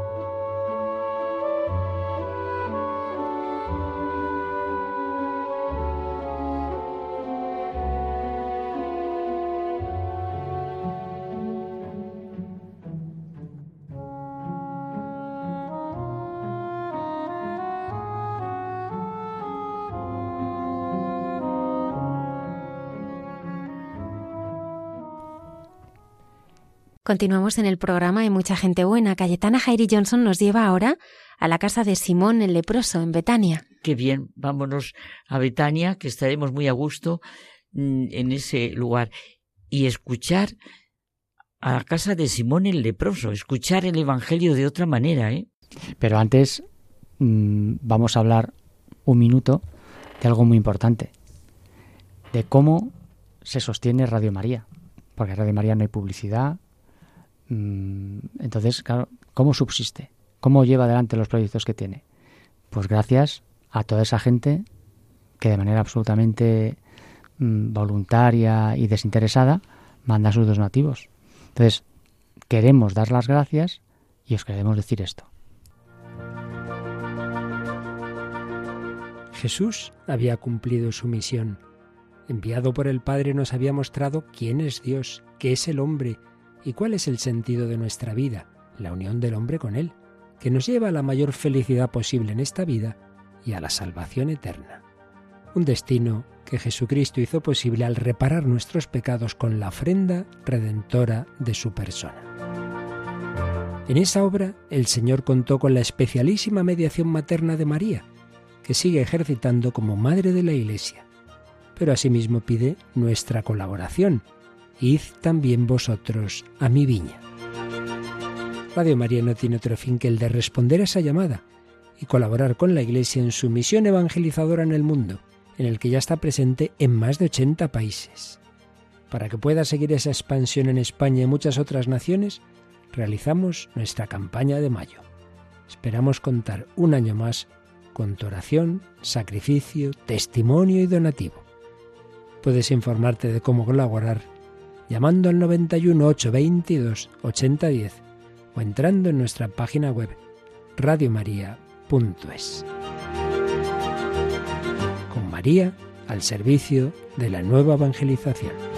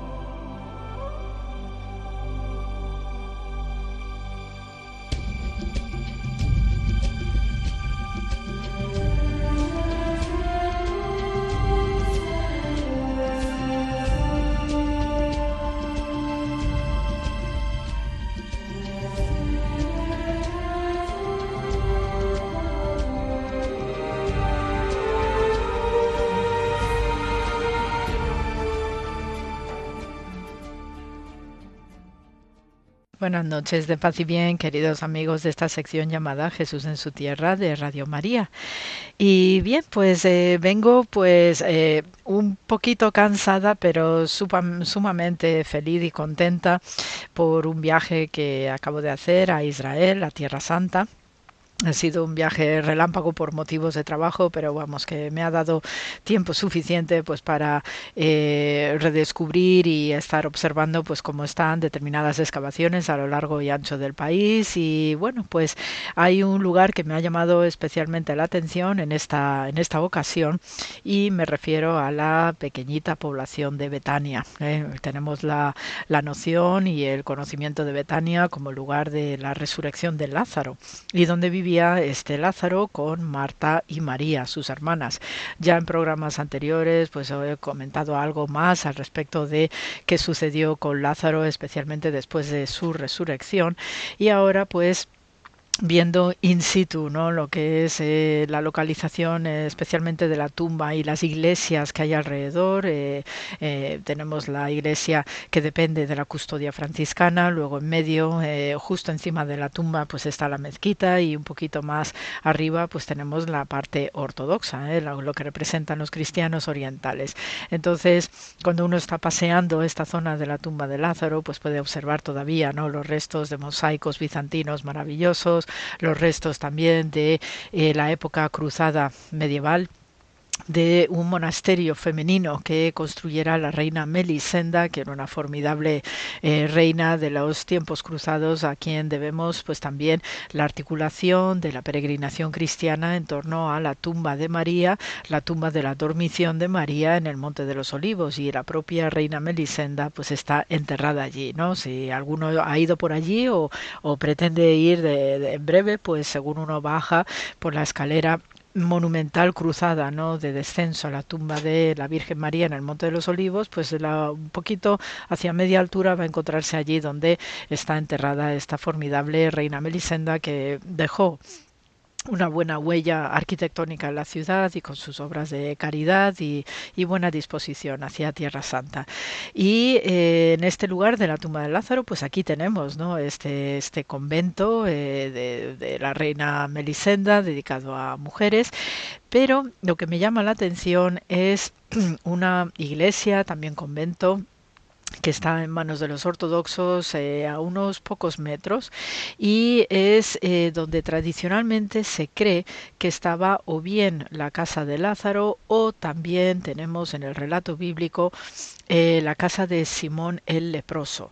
Entonces, en los evangelios, pues hay versiones coincidentes acerca de este momento en que Jesús es invitado a comer a, a esta casa y es recibido ¿no? con todos los honores, todas las distinciones y ya sabemos ¿no? que la hospitalidad desde muy antiguo pues es algo sagrado en el próximo Oriente antiguo. Y entonces vemos por los relatos cómo se está produciendo esta cena y tenemos eh, coincidentes en el Evangelio de Juan, pero también en el de Marcos, eh, eh, Mateo, Lucas, pues que entra una mujer con un frasquito precioso, ¿no? De un perfume muy caro y le unge los pies a Jesús, ¿no? Esta unción que es típicamente sacerdotal y es sinónimo también de reconocimiento mesiánico. Estas son pequeñas pequeñas grandes muestras ¿no? de lo que es la figura de Jesús de Nazaret, pero sobre todo en clave de lo que es la cultura y la devoción judía, pues también la unción de los pies sacerdotales pues guarda una estrecha relación en clave mesiánica. Entonces, este episodio se va a dar en esta casa y ahí ya pues tenemos las versiones bíblicas eh, que dicen que bien era la casa de Lázaro, bien que era la casa de este Simón el leproso, también llamado el, el fariseo, y algunos expertos apuntan a que se podría referir a un Simón Ben Gamaliel, que es una gran dinastía de eruditos rabinos. Uno de ellos, pues, es precisamente el gran maestro de Pablo de Tarso. Entonces, en este, en estos relatos no cruzados de una casa que es donde es agasajado Jesús de Nazaret, pues tenemos esta, esta localización de un convento y una iglesia ortodoxa griega donde viven unas monjitas que, a decir verdad, conmueven muchísimo porque eh, viven en una eh, situación de pobreza eh, absolutamente rotunda, incluso pues con algún tipo de abandono físico ¿no? de, de, lo que son las autoridades allí, que eso es de territorio y competencia árabe, musulmana, pues tienen un cierto abandono y deterioro pues todo lo que son los terrenos alrededor de esta localización ortodoxa griega. Y la verdad que el recinto es espectacular por la tranquilidad que se respira en su interior Luego se tiene también una vista preciosa de lo que es Jerusalén, porque está en una zona en lo alto. Y eh, después en el interior, pues la iglesia propiamente dicha, pues tiene todo este estilo no típicamente eh, oriental de lo que son las decoraciones, los iconos, el iconostasio, no ese espacio no que separa la congregación y lo que es el altar y luego el servicio no del sacerdote en su interior, conservando todos esos aspectos de la liturgia oriental. La verdad que es un sitio tremendamente de encanto y además por esta riqueza ¿no? de cultura material que hay en el lugar. Pero especialmente tiene un altarcito donde se venera y siguiendo la tradición que allí en esa piedra se sentaba Jesús a comer cada vez que le invitaban allí. Entonces la pregunta del millón, hablando así en un tono coloquial, pues es saber eh, si es propiamente la casa de Lázaro o propiamente la casa de este Simón el leproso. Teniendo en cuenta y gracias a las excavaciones que se están realizando en la zona de Betania, eh, pues se puede uno aventurar pues que era una población no muy grande, ¿no? Porque son estas poblaciones típicas de gentes de labranza principalmente eh, y eh, no debía tener pues un buen un gran número de casas por tanto se puede uno eh, puede uno intuir que tan pronto se producían estas comidas o cenas pues entre ellos pues al ser tan pequeñita la, la, población, pues se invitaban y se hacían estas grandes eh, comidas eh, comunitarias y sobre todo pues teniendo en cuenta que eran amigos de Jesús de Nazaret, tanto Lázaro como este Simón el leproso, pues era muy factible que estuvieran todos en ese momento de la comida, el momento en el que aparece no esta mujer llevando esos ungüentos tan caros y se produce este esta unción, este lavado de pies tan especial que ciertamente pues eh, ya está eh, pronosticando la figura rotunda eh, de Jesús como Hijo de Dios y Mesías. Entonces, según la mayoría de los especialistas, pues eh, este Simón, apodado el leproso, parece ser que sí, que efectivamente eh, había estado enfermo de lepra, no en el momento en el que está con Jesús, no en esa comida o cena, porque eh, según la prescripción judía y de acuerdo con el Levítico 13, el libro del Levítico capítulo 13, pues los sanos no podían entrar en contacto con los enfermos de lepra porque inmediatamente en contaminación ritual. Entonces, lo más probable es que eh, Simón pues fuese curado por Jesús y entonces, pues como una manera de, de agradecimiento, ¿no? y de mantener también ese vínculo con Jesús a lo largo del tiempo, pues era invitado frecuentemente igual que se hacía la casa de Lázaro, pues también con Simón el leproso. Así que por eso la mayor parte de los especialistas coinciden que estas localizaciones en Betania, entre lo que se entiende como casa y tumba de Lázaro, pues también estaba este eh, o está este espacio, ¿no? que está en manos de los griegos ortodoxos acerca de la casa de Simón el leproso, que de verdad que es un entorno que es una delicia y eh, allí pues las monjitas, ¿no? son sumamente entrañables y tiernas, ¿no? Pues hacen lo posible por mantener el lugar y bueno, pues hay que también tenerlas en cuenta para pues cuando uno visite Betania, pues no cuesta nada dar el salto de la tumba de Lázaro a visitar aquí a las monjitas que custodian esta piedra sagrada que a todas luces pues bueno nos invita a pensar también en otro aspecto de Jesús que también le gustaba pues comer le gustaba beber y tener pues una buena relación y una bonita eh, comunión precisamente con esos que le están invitando. Así que con muchos recuerdos que llevo en el corazón de este viaje relámpago, pero siempre, siempre inmensamente agradecida, pues se os manda muchísimo amor y ya hasta la semana que viene. Gracias por la escucha.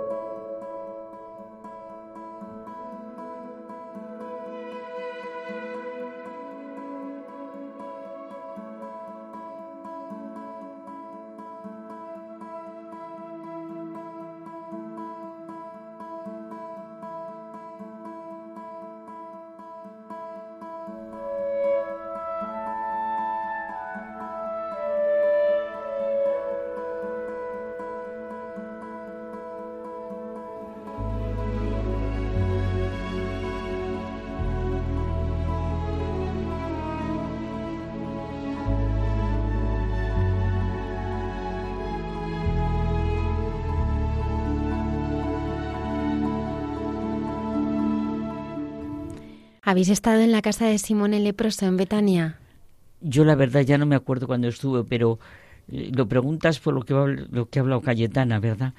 Es que a mí lo que me ha gustado mucho es sentir Betania, pues yo siempre había sentido Betania desde la casa de Lázaro, pero ahora la voy a empezar a sentir también desde la casa de Simón el leproso porque lo que no se sabe, él mismo dice que hay una iglesia y no se sabe, allí ella acaba de estar, hay una iglesia y no se sabe si es donde estaba la casa de Lázaro o la de Simón el leproso.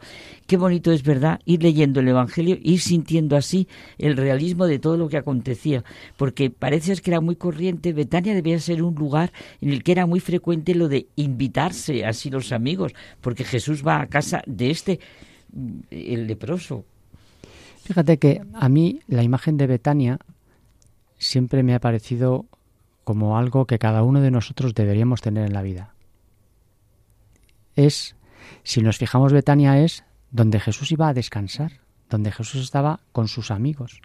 Entonces, todos tenemos que tener un Betania donde descansar, estar relajados, estar sin las presiones. Eso es Betania para mí. Y eso te lo dan los lugares, las personas.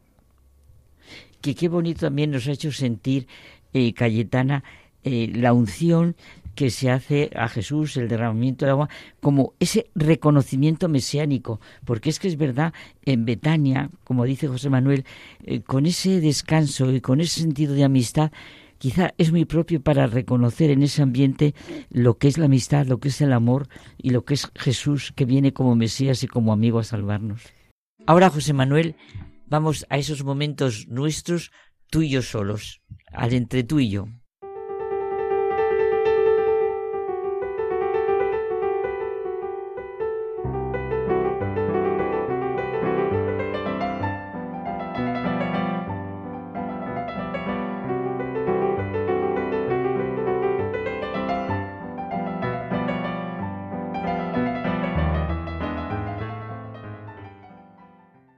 Llegamos a estos momentos de diálogo entre José Manuel y yo, es que me ha conmovido mucho que en el comienzo de la Biblia se narre ese versículo del Génesis en el que Agar invoca el nombre del Señor que habla con ella y dice, Tú eres el Dios que me ve. Es precioso en ese comienzo, ¿verdad? Sentir una mujer que le dice, Tú eres el Dios que me ve. Qué ejemplo de oración. A mí es que me conmueve sentir, tú eres el Dios que me ve.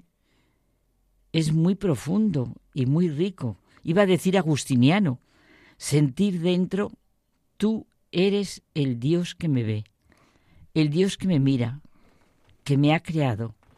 Benedicto XVI profundiza en la novedad de la fe bíblica que lleva consigo esa relación de Dios con el hombre y del hombre con Dios.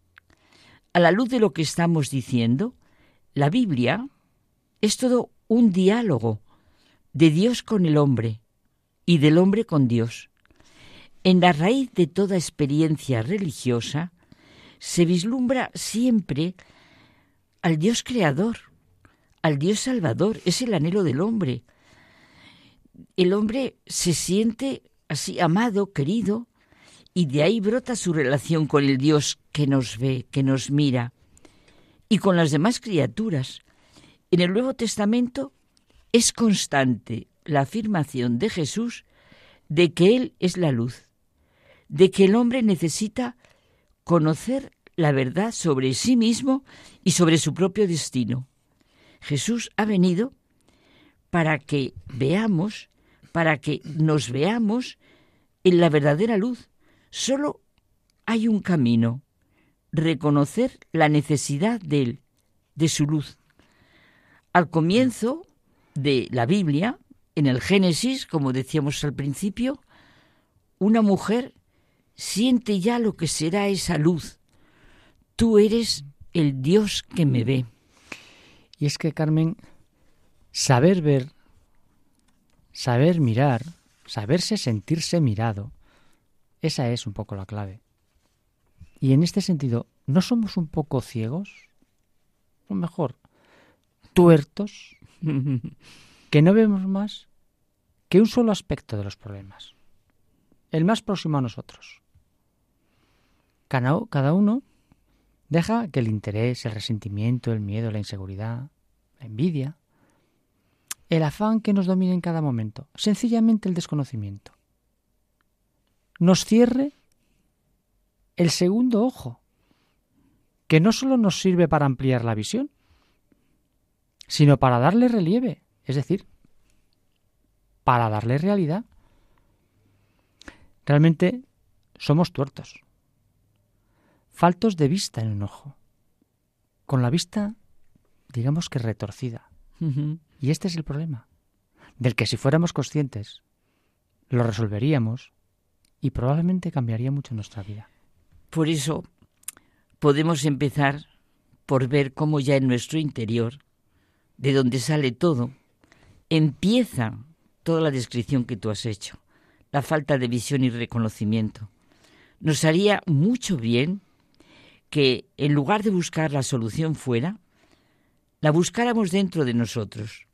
Siempre en nuestro interior está la raíz de nuestros problemas y dificultades, porque configura nuestra respuesta en la vida, el sentido que damos a todo lo que ocurre. Son preguntas que nos tenemos que hacer. ¿Y si no soy veraz ante mí mismo? ¿Y si me engaño? ¿Y si me finjo algo? ¿Y si me estoy cegando por dentro? Por eso mismo es necesaria una reflexión seria sobre nuestra capacidad de ver, sobre nuestra manera de ver lo que ocurre, sobre la manera de enfocar los problemas, las relaciones, las dificultades, también los éxitos, los juicios sobre nuestra fe en Dios o nuestras negaciones. Nuestra manera de ser nos lleva a ser tuertos. Y fíjate, ¿eh? las respuestas en la vida, y aún peor las réplicas, son consecuencia de esa forma de ser que vemos claramente en los demás, pero que la ignoramos en nosotros. Sí, por eso repetimos, ¿verdad? Mucho la conocida expresión de que con la misma medida que midamos seremos medidos, pero la decimos lanzándola contra el otro. No volvemos la voz por pasiva. Por eso insiste tanto Jesucristo en que no seamos ciegos que conducen a otros ciegos, tuertos que deforman la realidad. Evidentemente se habla de la ceguera psíquica, del corazón tuerto y torcido. Yo no me canso de reconocer y admirar la riquísima psicología del Evangelio la libertad y verdad que supondría vivirla y cómo nos muestra de manera sencilla y concreta, al alcance de todos, lo que es nuestra humanidad, nuestra grandeza, nuestra manera de caminar. Por eso son felices y ayudan a la felicidad de los demás los limpios de corazón. Es que repetir las bienaventuranzas es impresionante, es el verdadero camino y es la verdadera riqueza de la persona. Decir con todo nuestro corazón, lleno de luz y de confianza como Agar, tú eres el Dios que me ve. Ese es su nombre, el Dios que me ve. Y fíjate que yo creo que nos justificamos ante nosotros mismos, lo que casi siempre son reflejos de nuestra manera tuerta y torcida de ver la vida. Y por eso son comunes esas afirmaciones. Créeme si esa persona, si sabré yo cómo es. Créeme a esa clase de gente, yo ya la conozco. No, si la iglesia, si los curas, si las monjas, si este es muy beato. Siempre es antes de tirar la piedra, Carmen, deberíamos mirarnos a nosotros mismos y sintámonos ante la mirada y el juicio de Dios. Esto nos ayudará en nuestra verdad y justicia, porque nuestro constante bizquear, nuestro estrabismo, no nos deja ver la realidad tal y como es. Eso que estás diciendo es el primer paso. El primer paso para subir, que lo necesitamos para subir la escalera. Y así, si no damos ese primer paso, nada. Esto supondría un buen viraje en nuestra vida y en la limpieza de nuestro corazón y mirada de acuerdo con nuestra capacidad de ver, así nos irá en la vida. Desde luego el camino para ver la realidad es abrir los ojos a la fe. Decía Quevedo, es muy significativo, que más verdad dice la fe que los ojos. Si el hombre vive, y pensemos en todo lo que supone ese sencillo y cotidiano verbo vivir, es porque cree. Y es que no es posible vivir sin fe en alguien y en algo. Y aquello en lo que creemos marca nuestro camino. Y la carencia de aquello en lo que no creemos, y sería, fundamental que creyéramos, nos produce una constante, lo que hemos dicho, bizquear, una torcedura de la realidad. Por eso no es fundamental que el corazón se abra. Es el mejor lo que podemos hacer nosotros y a todos los que queremos hacerles sentir esto. Es fundamental que el corazón se abra a lo que es el misterio de la vida y de la muerte, de la felicidad y el sufrimiento. Todo esto supone abrirnos a Dios, a su presencia, a su amor, a su redención, a su encuentro con el hombre. Aquí está la fuente de la vida, de la luz, de nuestro horizonte, para ver sin bizquear, como tú decías, Dios, que también es bueno, donde no comprendemos su bondad. Es bueno hasta donde no la comprendemos. Tú eres el Dios que me ve. Vittorio Messori, periodista y escritor italiano, es uno de los escritores católicos más traducidos en el mundo, pues se crió en el seno de una familia anticlerical y él mismo se negaba a tener, no sé, relación alguna con la Iglesia. En sus años universitarios se convierte al cristianismo, igual que su amigo André Frossard, que a lo mejor de, de, de, Vittorio Messori, eh, bueno, tú seguro, claro, que, y seguro que nuestros oyentes, muchos, han leído esa larga entrevista que le hizo al Papa Juan Pablo II en ese fabuloso libro que se llama Cruzando el umbral de la esperanza y que también hizo otra al, al, entonces Cardenal Ratzinger, Informe sobre la fe. Ya lo creo. Son dos libros realmente Fíjate, a mí, a mí con el primero, con el de Cruzando el umbral de la esperanza, eh, yo ese libro tengo que reconocer que me caló más a la segunda que a la primera. Que la primera vez. Muchas veces pasa eso con los libros. Y a mí me pasa ahora, que volviendo a ver, volviendo a ver, te alimentas. Bueno, en realidad, sobre todo nos pasa con el Evangelio, que nunca te cansas de leerlo. Mm. Y como te dice muchísimo más a medida que lo vas saboreando. Lo contrario de la fe, decía él, Mesori, no es la razón, sino la superstición. Decidió Mesori no ser un tuerto, decidió dejar de vizquear en la vida. Dice que se dio cuenta de que el Dios que Jesús nos presenta es un Dios que quiere necesitar a los hombres, que quiso confiar su mensaje y los signos de su gracia, los sacramentos, a una comunidad humana. Él acepta la Iglesia no porque la ame, dice, sino porque forma parte del proyecto de Dios. Le costó años, pero está convencido de que sin la mediación de un grupo humano, en el fondo no tomaríamos en serio la mediación de Jesús. Los tuertos creen que la realidad es como ellos la ven. No se puede creer en Jesús y ser tuerto en mirar la humanidad, en el conocimiento de sí mismo y de los demás. Bueno, también es tuerto el que cree ver lo que es la humanidad del hombre, su capacidad, su libertad, su manera de estar en el mundo, y no ve a su creador, a su autor, al redentor. Tú eres el Dios que me ve. Ese es su nombre. Es precioso. Pongámonos los dos ojos a, funcionar. ¿eh? Exacto. Y, así no, y hacer como haga. Tú eres el Dios que me ve. Hasta la semana que viene. Hasta la semana que viene.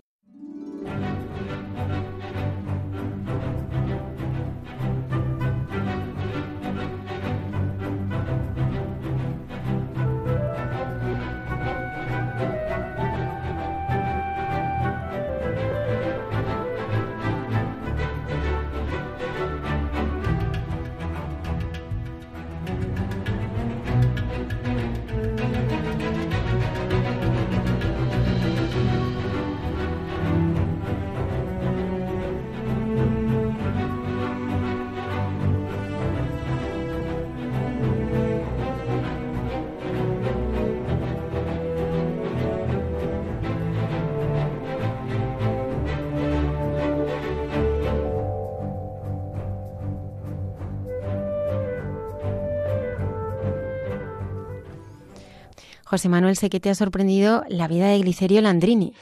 Mira, yo lo voy a condensar en dos palabras. Ya tenemos un nuevo beato al que rezar y pedirle algo. Y sobre todo los jóvenes tienen un verdadero modelo de cambio completamente de vida. Y por eso a mí me ha gustado lo que ha dicho Alberto Rollo, que es como una preparación lo que él quería hacer para la Jornada Mundial de la Juventud y entonces se quería presentar a, a jóvenes santos que puedan ayudar a todos. Vamos a ver, es que si, si le rezamos, a él le hacemos santo y el hombre nos lo devuelve con un favor. Escuchamos ahora al padre Alberto Rollo en Santos de Andar por Casa.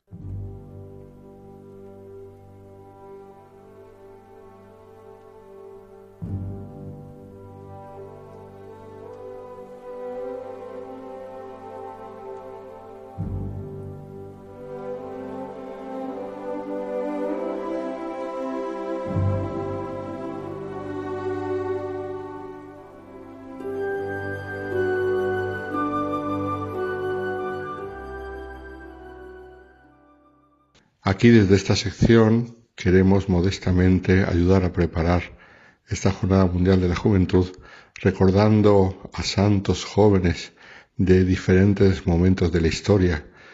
Hoy vamos a hablar de un venerable, esto es, un joven que fue reconocido como heroico en sus virtudes, pero que todavía está esperando el milagro para poder ser beatificado. Nos vamos al siglo XVI, finales y comienzos del siglo XVII. Estamos en la ciudad de Roma y nos encontramos con este joven, Glicerio Landriani, un joven escolapio. Pero vamos a ver cómo llegó hasta allí y vamos a ver qué quería decir ser escolapio en aquella época. Todos conocemos hoy en día los muchos y muchos colegios de escolapios que hay por el mundo entero, pero entonces no era así. Entonces era un grupito que estaba comenzando y al que se unió este joven. ¿De dónde venía? Había nacido en Milán el 1 de marzo de 1588. Era el tercero de los ocho hijos de Horacio Landriani y Ana Visconti. Y entonces era descendiente de personajes importantes. Por un lado, la distinguida familia Landriani, entre cuyos antecesores se encontraba San Glicerio, que había sido un santo obispo de Milán y de quien tomó su nombre. Y por otro lado, por la parte de la madre, estaba emparentado con los Borromeo y por lo tanto con San Carlos Borromeo, dos familias que tenían raíces piadosas, aunque no todos los miembros de la familia fueron así, sin duda familias importantes de aquella época. Le encontramos siendo un muchacho normal, con una infancia como tantos otros, con la particularidad que a la edad de diez años murió su padre. Y entonces su tío paterno cuidó de él. Este tío paterno, Horacio Marsilio, era obispo de Vigevano y además había sido nuncio apostólico y se convirtió en su tutor. Y viendo que era un muchacho inteligente y que venía de buena familia y que tenía posibilidades, decidió enderezarle hacia la carrera eclesiástica, que entonces era una carrera bastante prometedora. Y por lo tanto, siendo todavía adolescente, ya le vistió con hábito clerical, aunque no era un clérigo, ni vivía como un clérigo, pero se le puso el hábito para que todo el mundo se diese cuenta que iba dirigido eh, en aquella dirección de la carrera eclesiástica. Además, con el patrocinio de su tío, pues lo tenía todo bastante asegurado.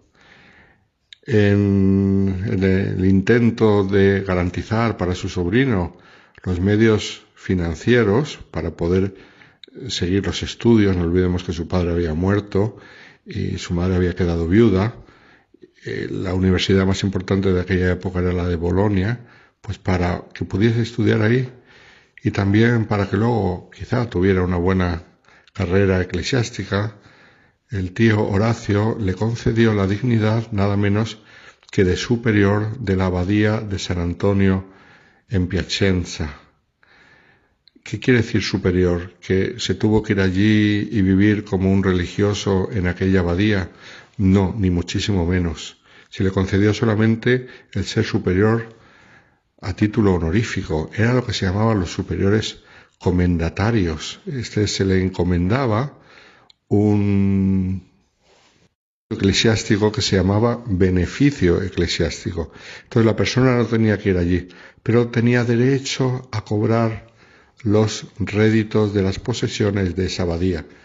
Por eso iba lo de asegurarle el poder hacer estudios en Bolonia. Al ser superior, aunque no fuera nunca por allí, pero recibiría todos los años el dinero correspondiente a los campos y a los edificios en alquiler y todo lo que perteneciese a aquella abadía, todos los beneficios que tuviese, una parte iban a ser para él. Esto era un escándalo muy grande que se daba en toda Europa. Los abades y superiores comendatarios, aunque también obispos, esto es, que no iban nunca a su sede, pero recibían los beneficios de las diócesis, de las cosas que más escandalizaban al, al pueblo de Dios y que con el tiempo acabó desapareciendo, pero en aquella época todavía existía. Por lo tanto, se convirtió en abad cuando no era nada más que un poco más que un adolescente. Y así Glicerio comenzó a ser conocido con el sobrenombre de abate, abad, porque realmente lo era. Pero el sobrenombre ya le quedó para muchos años. Después decidió desplazarse a Roma, siguiendo a su hermano Fabricio. Él llegó a Roma en el año 1607 a comienzos, cuando estaba a punto de cumplir los 19 años. Su hermano había sido hecho prelado allí en Roma y entonces él también sintió el deseo de, siguiendo esta carrera eclesiástica, recibir alguna prelatura, algún título, algo que le pudiese abrir camino en aquella sociedad romana eclesiástica.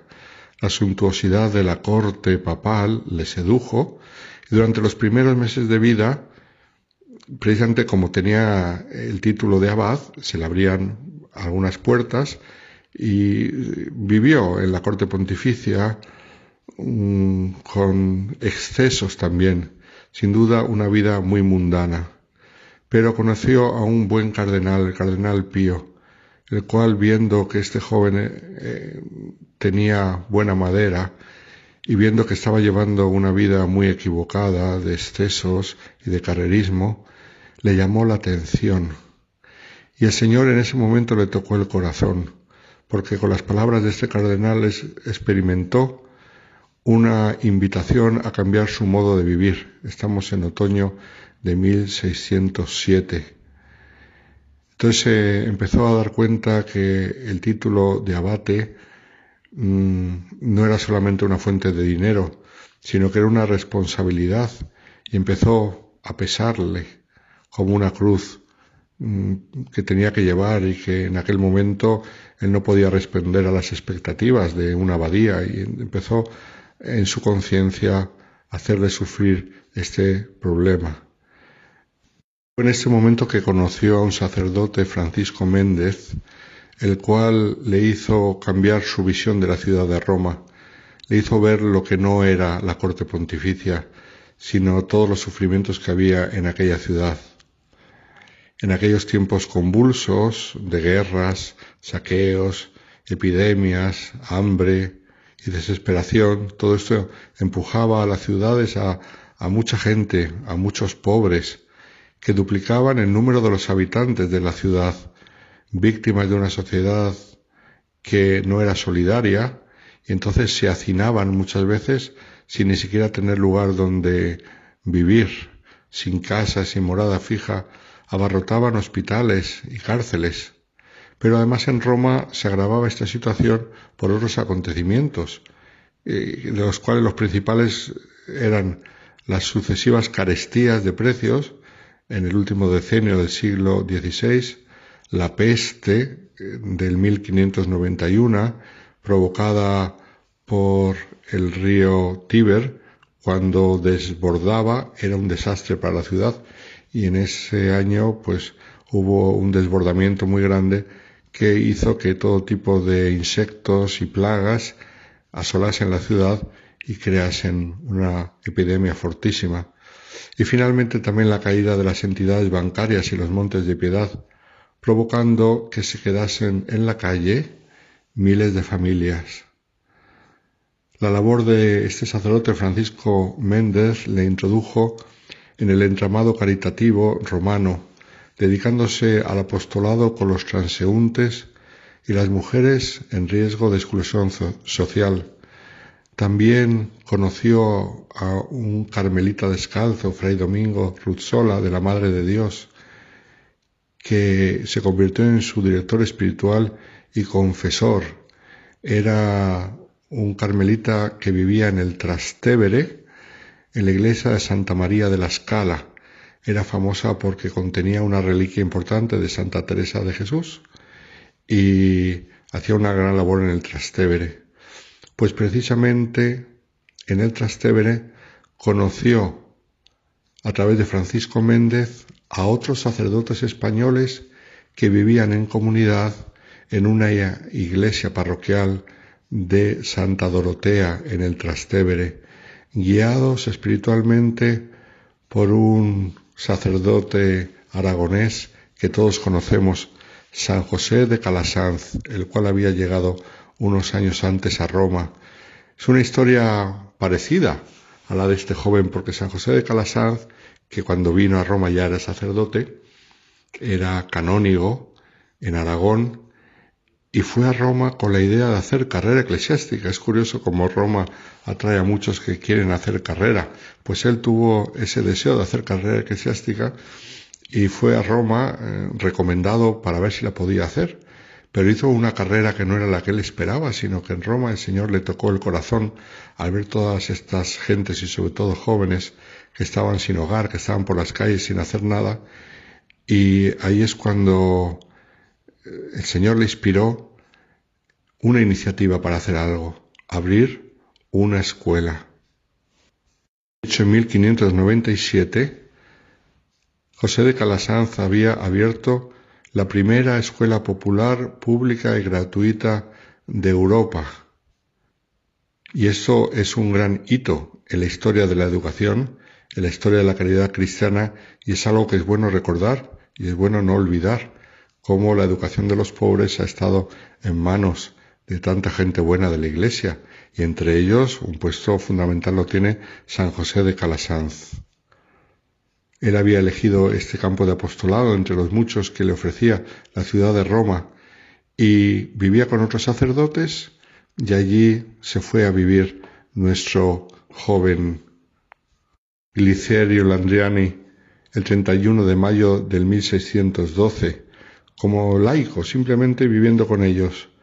Y allí comenzó un proceso de discernimiento para responder al querer de Dios y servirle entre los pobres si bien no sabía en principio a qué dedicarse, tenía que elegir entre la asistencia social o la dedicación a la catequesis y a la enseñanza propias de la obra de San José de Calasanz.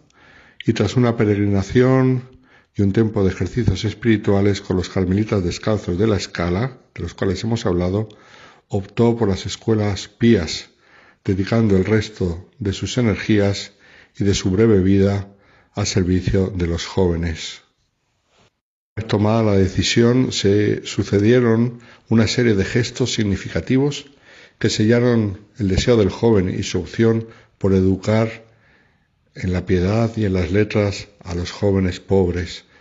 En diciembre del 1613 renunció y cedió los beneficios económicos de la encomienda de la abadía de Piacenza. Después, en septiembre de 1614, una peregrinación extraordinaria a Loreto le hizo allí confirmar su deseo de consagrarse por entero al Señor, acogiendo especialmente al amparo y protección de la Virgen Madre de Dios. El 15 de septiembre de 1616, acompañando a San José de Calasanz, inició la Fundación Escolapia en Frascati, todavía siendo laico, pero ayudando a esta labor y allí en Frascati se extendió su fama de educador excelente y de catequista también, porque no solamente era dar clases, sino era sobre todo evangelizar a través de la catequesis. Y entonces allí ya fue conocido por la gente y dejó ya una huella que después se notará en su proceso de canonización. El 25 de enero de 1617 fue enviado por San José de Calasanz a la Basílica de San Pablo Extramuros para pedirle al apóstol una solución al contencioso entre las escuelas pías y otra congregación que hacía tanto sufrir en aquel momento al fundador, a San José de Calasanz, y en aquel viaje a San Pablo Extramuros recibió en un momento de oración la luz interior que le hizo ver que tenía que unirse a la congregación de las escuelas pías, lo cual hizo recibiendo el hábito y empezando a vivir bajo las instrucciones de San José de Calasanz y a darse totalmente a los demás, ahora ya no en el Trastevere en Frascati, sino en una nueva escuela que había abierto San José en la iglesia de San Pantaleón. Está muy cerca de la Plaza Navona, donde hoy en día está enterrado sea el fundador, sea nuestro joven y alguno más de los primeros de aquella congregación.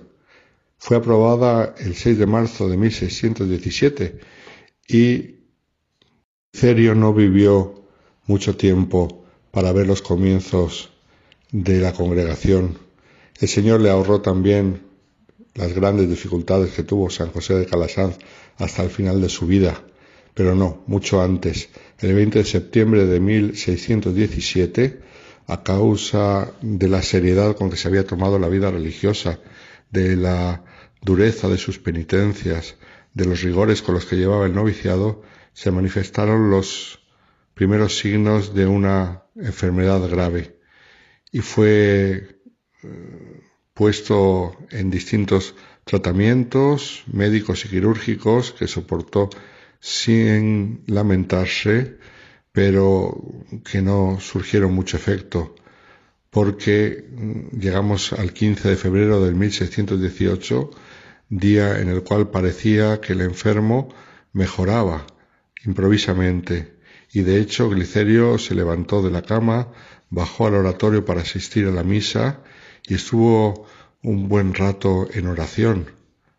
Pero a partir de eso ya no habló nada más.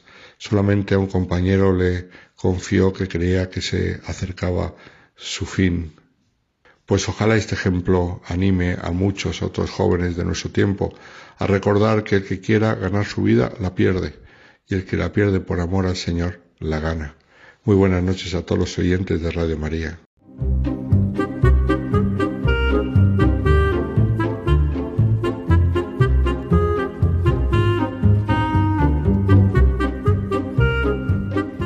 Nos despedimos hasta el próximo programa. Agradecerle a Juan Manuel González que nos ha acompañado desde el control de sonido. Nosotros nos despedimos todos, encantados de haber estado con ustedes, pero de verdad, y, y a vivir muy bien esta semana para vivir la celebración de la venida del Espíritu Santo. Y el que quiera volver a disfrutar del programa o aquellos que se han quedado dormidos eh, pueden escucharlo eh, ya a partir de mañana en la página web de Radio María, en la aplicación o en Spotify. Os esperamos el próximo viernes con nuevos e interesantes contenidos. Muchas gracias por estar ahí.